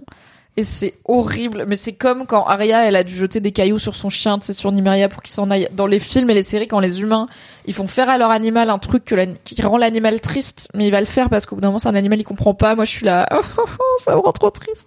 Donc c'était vraiment hyper triste qu'elle se suicide comme ça. Et en même temps, euh, bah, c'est ce qu'elle voulait, entre guillemets, c'est mieux que se faire faire une césarienne de suicide- force. elle, euh, se suicide, elle se suicide avec son gamin dans le ventre. oui, oui, bah, mais elle peut pas. Alors, dans le bouquin, c'est un peu différent. Mais elle se suicide avec son gamin dans le ventre, mais a priori, ils vont pas le sortir, le gamin. Enfin, il y a pas de, de viabilité pour cet enfant, en tout cas pas avec elle. Dans le bouquin, c'est encore plus triste. Elle accouche du bébé, qui naît euh, mal formé et monstrueux, ce qui arrive pas mal et qui dans meurt, euh, House of the Dragon et qui n'est pas, ouais, qui n'est pas viable. Et elle essaye, euh, donc elle a une grosse, elle a un accouchement avec beaucoup de fièvre et tout. Le gamin finit par euh, naître mort-né et vraiment difforme. Et euh, elle, elle essaye d'aller rejoindre son dragon et en fait elle y arrive pas et Daemon la trouve morte dans les escaliers. euh, il a pas eu le temps de venir euh, auprès d'elle et tout donc c'est hyper triste là au moins.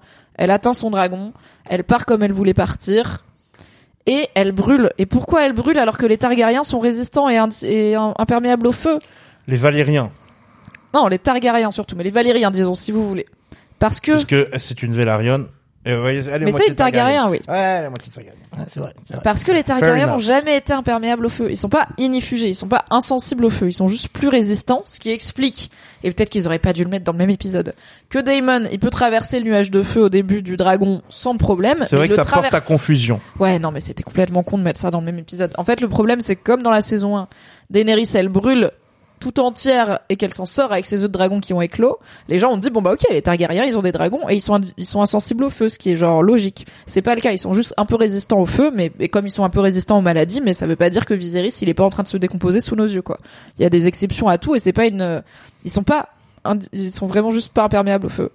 Le feu, ça leur fait du mal. Le feu des dragons est extrêmement puissant. Le feu de Vagar, le dragon le plus grand et le plus puissant, est extrêmement puissant. Et même parfois, le feu d'un dragon peut blesser un autre dragon. Si le petit Vermax, là, euh, qui fait la taille euh, d'un poney, il se bat contre Vagar, qui fait la taille d'un Airbus, et que Vagar, il le crame, potentiellement, le dragon, ça va lui faire mal. Donc, les Targaryens ne sont pas immunisés au feu, c'est pour ça qu'elle brûle. J'ai quelqu'un qui m'a dit est-ce qu'elle espérait brûler?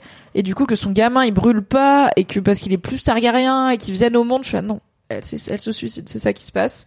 Dany c'est une anomalie et c'est lié au fait qu'au moment où Dany, donc Daenerys survit à ce bûcher, il y a énormément de magie qui l'entoure puisqu'il y a aussi la sorcière qui a du coup euh, fait mené à la mort de Khal Drogo et qui a qui a jeté un sort à Dany, je crois, à Daenerys. Oui, parce qu'elle lui a prédit qu'elle n'aurait plus d'enfants et tout qui est là. Il y a beaucoup de magie à la comète, peut-être? Ouais, il y a la comète et surtout c'est euh, pour faire naître un un un dragon pour faire pour pour commettre pour- en fait la magie a un prix. Oui, Donc- pour que les dragons naissent, il faut Voilà. sacrifier Donc, quelque il, chose. Il sacrifie euh, L'enfant qui est dans son ventre. Drogo et l'enfant qui est dans son ventre et ça fait un et ils ont je crois qu'ils ont buté euh, euh, Viserys euh, il y a pas longtemps. Oui. Et donc du coup je crois qu'à la base, elle veut sacrifier Drogo. Je crois qu'elle essaye d'échanger le gamin qui est dans son ventre contre la vie de Khal Drogo Ouais. et sa merde. En gros, le rituel, il... alors est-ce qu'il merde ou est-ce que c'est Bref, il y a une histoire d'échange de vie quoi. a- Oui, oui. Il y a Pierre, une vie une philosophale, vie, euh, une vie pour une vie. Rien ne se perd, rien ne se crée, tout se les dragons quoi. ils naissent parce que machin et donc elle euh, elle fait pas partie du contrat donc elle vit encore tu vois. Est-ce que c'est parce qu'elle s'abandonne et là elle veut mourir donc elle brûle mais elle pourrait genre se concentrer pour pas brûler? Non, vraiment les, les Targaryens ne sont pas immunisés au feu. Je suis désolée euh, de cette scène avec Daenerys qui a vraiment mis la confusion à tout le monde mais juste, ils sont pas immunisés au feu, sachez-le. Alors après, si demain il y a un incendie en mode Harrenhal, un Targaryen a plus de chances de s'en sortir qu'un Arwen Strong. Mais il- s'il y a un plafond enflammé qui s'effondre sur lui, il peut mourir vraiment. C'est le feu normal aussi peut tuer les Targaryens.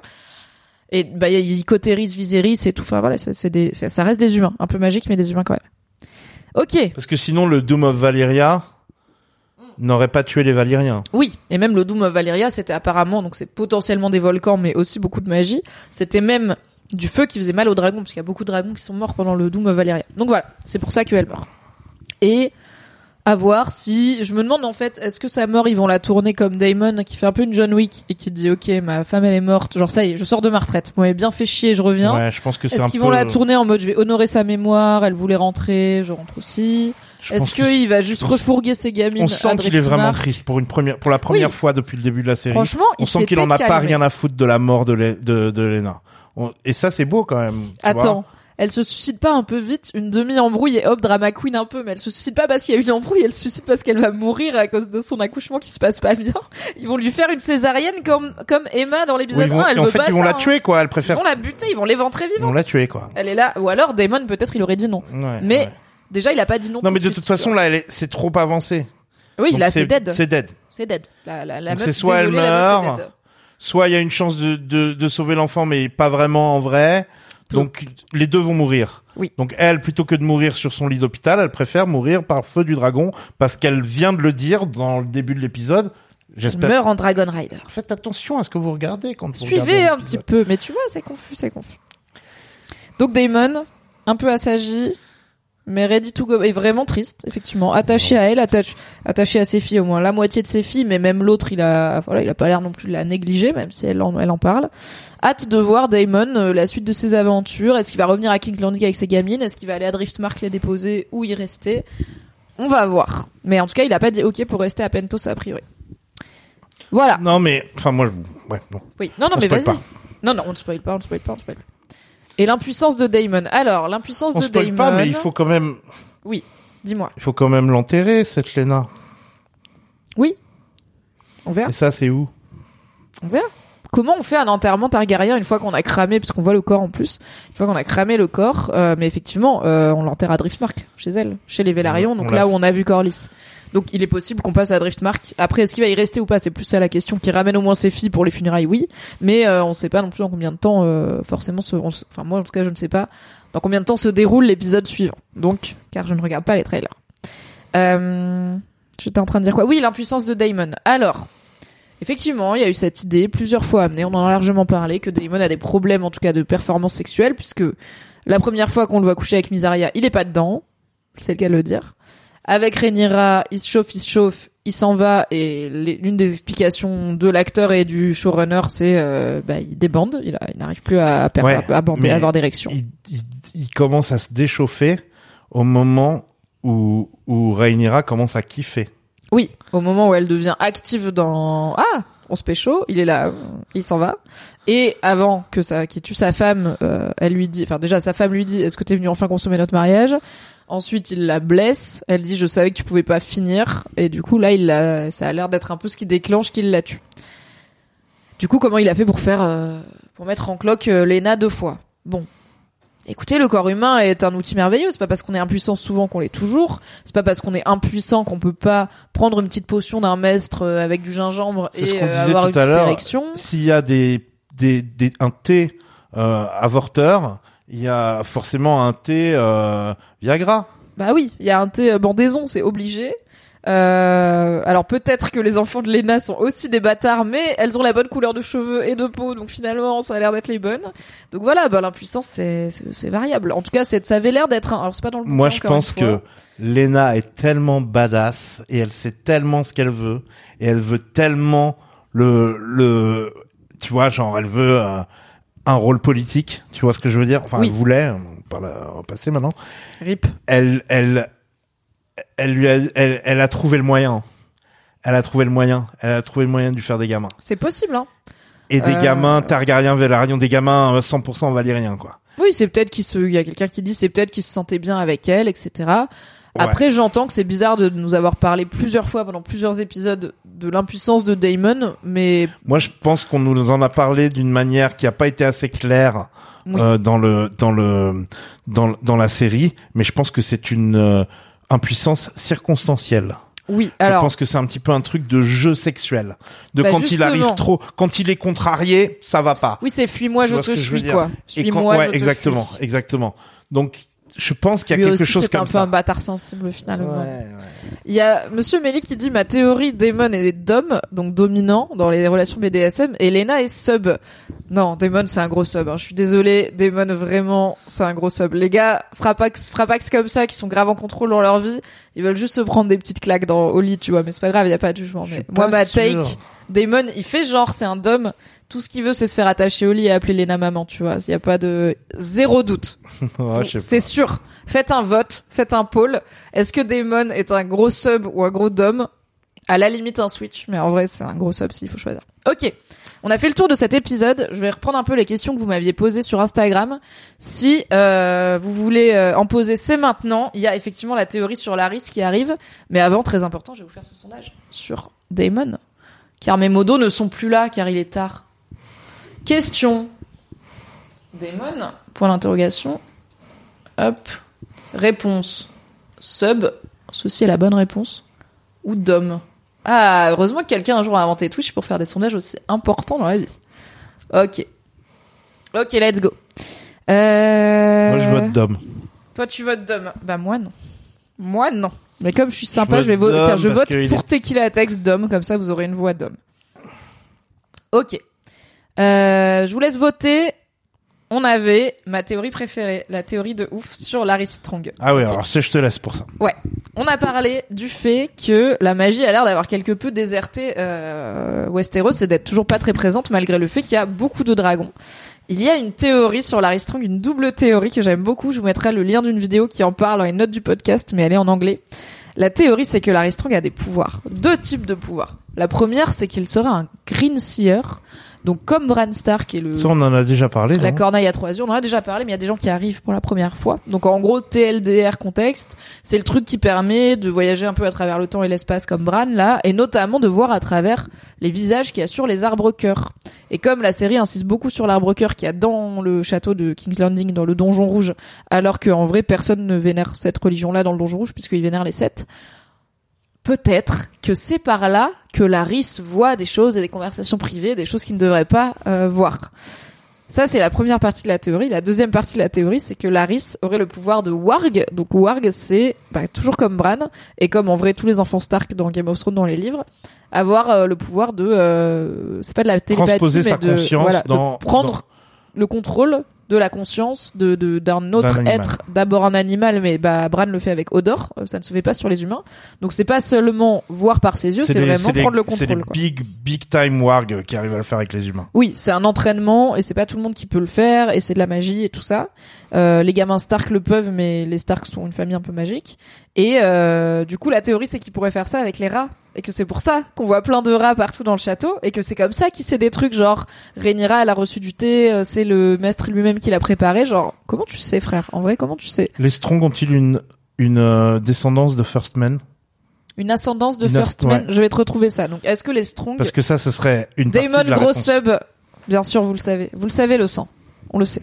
Est-ce que les Strong viennent des First Men? C'est possible, et effectivement, si c'est le cas, euh, les First Men, euh, bah, il y avait beaucoup de magie, euh, les premiers hommes de Westeros. Alors, Strong, Wiki of Ice and Fire. Et je ne vous spoil rien, mais il y a des, il y a des, Pour moi, Damon, c'est un dôme. il y a un peu plus de magie qui va arriver euh, normalement. En tout cas, dans le livre, il y en a un peu plus dans euh, Fire and Blood, et euh, il y a un peu plus de magie qui va arriver. Donc, c'est pas complètement out of the blue d'imaginer que Laris ou d'autres personnages pourraient avoir des pouvoirs qu'on ne connaît pas encore. Pour moi, c'est un dôme qui, euh, qui juste euh, pas de pénétration. Ils viennent des premiers hommes. Tout à fait, les Strong. Il est en train d'avoir Damon, deux euh, conversations euh, euh, euh, parallèles. Comment ça, pas de pénétration Moi, je pense qu'il se fait peg, euh, Damon. Je pense qu'il est trop malin Non, et curieux pour pas vouloir explorer Ouais, sa moi, prostate. je pense que non, je pense que Après, je pense aussi il- qu'il est pas Je hétéro à pense que 100%, Damon, il est un peu comme Geoffrey, quoi. Il est un peu genre, il kiffe le, le- il kiffe la torture, mais euh, pas forcément le sexe. Ah ouais? Hmm. Ah, moi, je pense pas.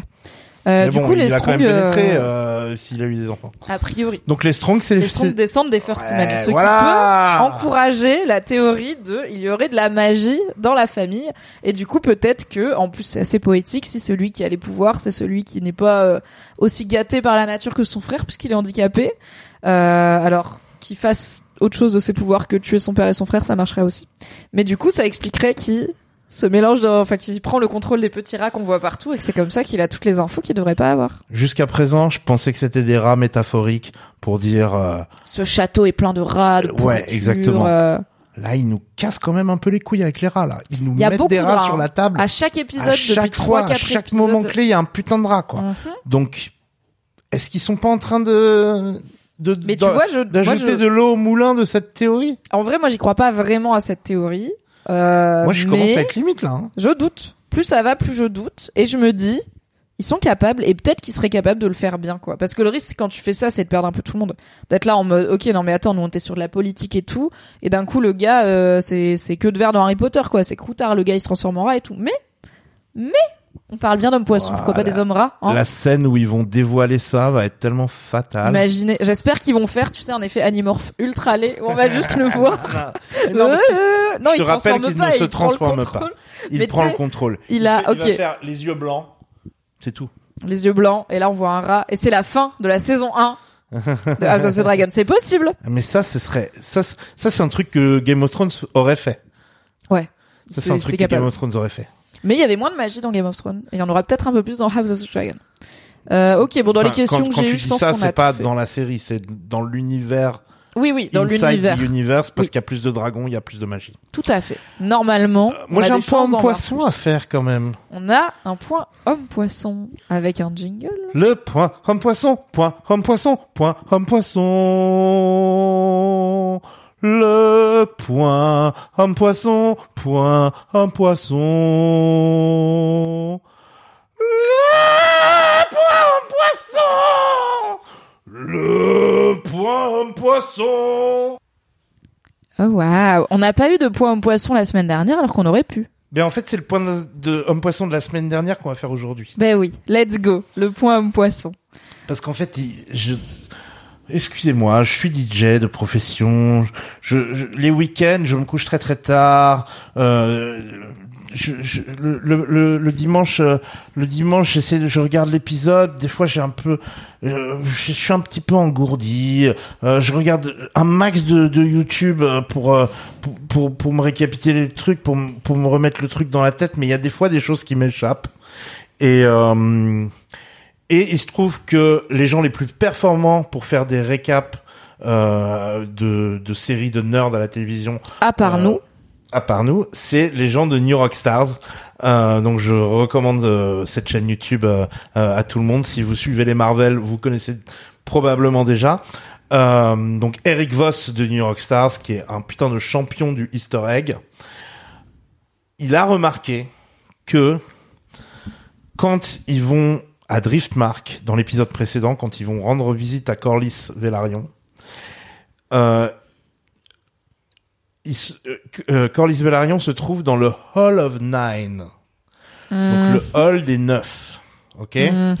Et euh, le Hall of Nine, neuf. Pourquoi ce chiffre neuf? Parce que Corlys Velaryon a fait neuf voyages. Mhm. Il s'est enrichi. Il a bâti sa son cabinet de curiosité. Ouais, et puis surtout il a bâti euh, la fortune de sa de sa house. Tout à fait. il aime à le rappeler à qui veut l'entendre qu'il a bâti ça euh, avec- grâce à ses voyages. Qui sont fait. des pas des petits voyages. hein. Il est allé plus loin que n'importe quel navigateur euh, de- sur, sur sur la planète. Il est allé vraiment extrêmement loin. Il est allé il est allé jusqu'à Achai. Il est allé jusqu'à jusqu'aux îles euh, dans, dans dans la mer glacée euh, euh, au nord euh, du côté de, des Sauces. Il est allé un peu partout quoi. Il est vraiment allé partout. Et euh, sauf à, à l'ouest de Westeros. Mais en tout cas, il est allé de- vraiment à plein plein d'endroits et il a à chaque fois ramené des trésors. Et donc ces trésors sont exposés dans le Hall of Nine. Il y a neuf crânes Oui, donc on imagine neuf crânes de pirates ou neuf crânes de personnes qui qu'il a qu'il a vaincu, euh, de Sea Lords ou de je ne sais quoi, euh, qui sont exposés là. On ne sait pas qui sont ces, ces personnes. Mais il y a aussi des artefacts. Il y a aussi des voilà. Il y a notamment. C'est pas, c'est pas probablement pas l'un des neuf, mais il y a aussi le, le masque de, de du crab feeder. Tout à fait. Il a dans- gardé dans en sa- trophée. euh, alors c'est à l'intérieur, du coup c'est pas dans le dans le l'entrée avec une belle fresque avec les autres crânes, mais il a le masque, Ouais. pas sa tête. Non. Et donc, euh, donc il y a cette espèce de gros coquillage. Euh, euh, Il y a une- un très gros nautile, donc les coquillages en forme de spirale là comme ça, qui est vraiment gros comme euh, gros comme une belle télé quoi, qui est à côté de Corlys en et mode. donc ce fossile. Quel animal vivait dans ce fossile? Voilà. Et donc ce C'est fossile. pas un fossile, c'est une coquille. Il est pas fossilisé quoi. Il est tout bleu, il Ouais, est brillant. c'est- c'est- c'est Ouais, mais il y a de l'or dessus. Oui.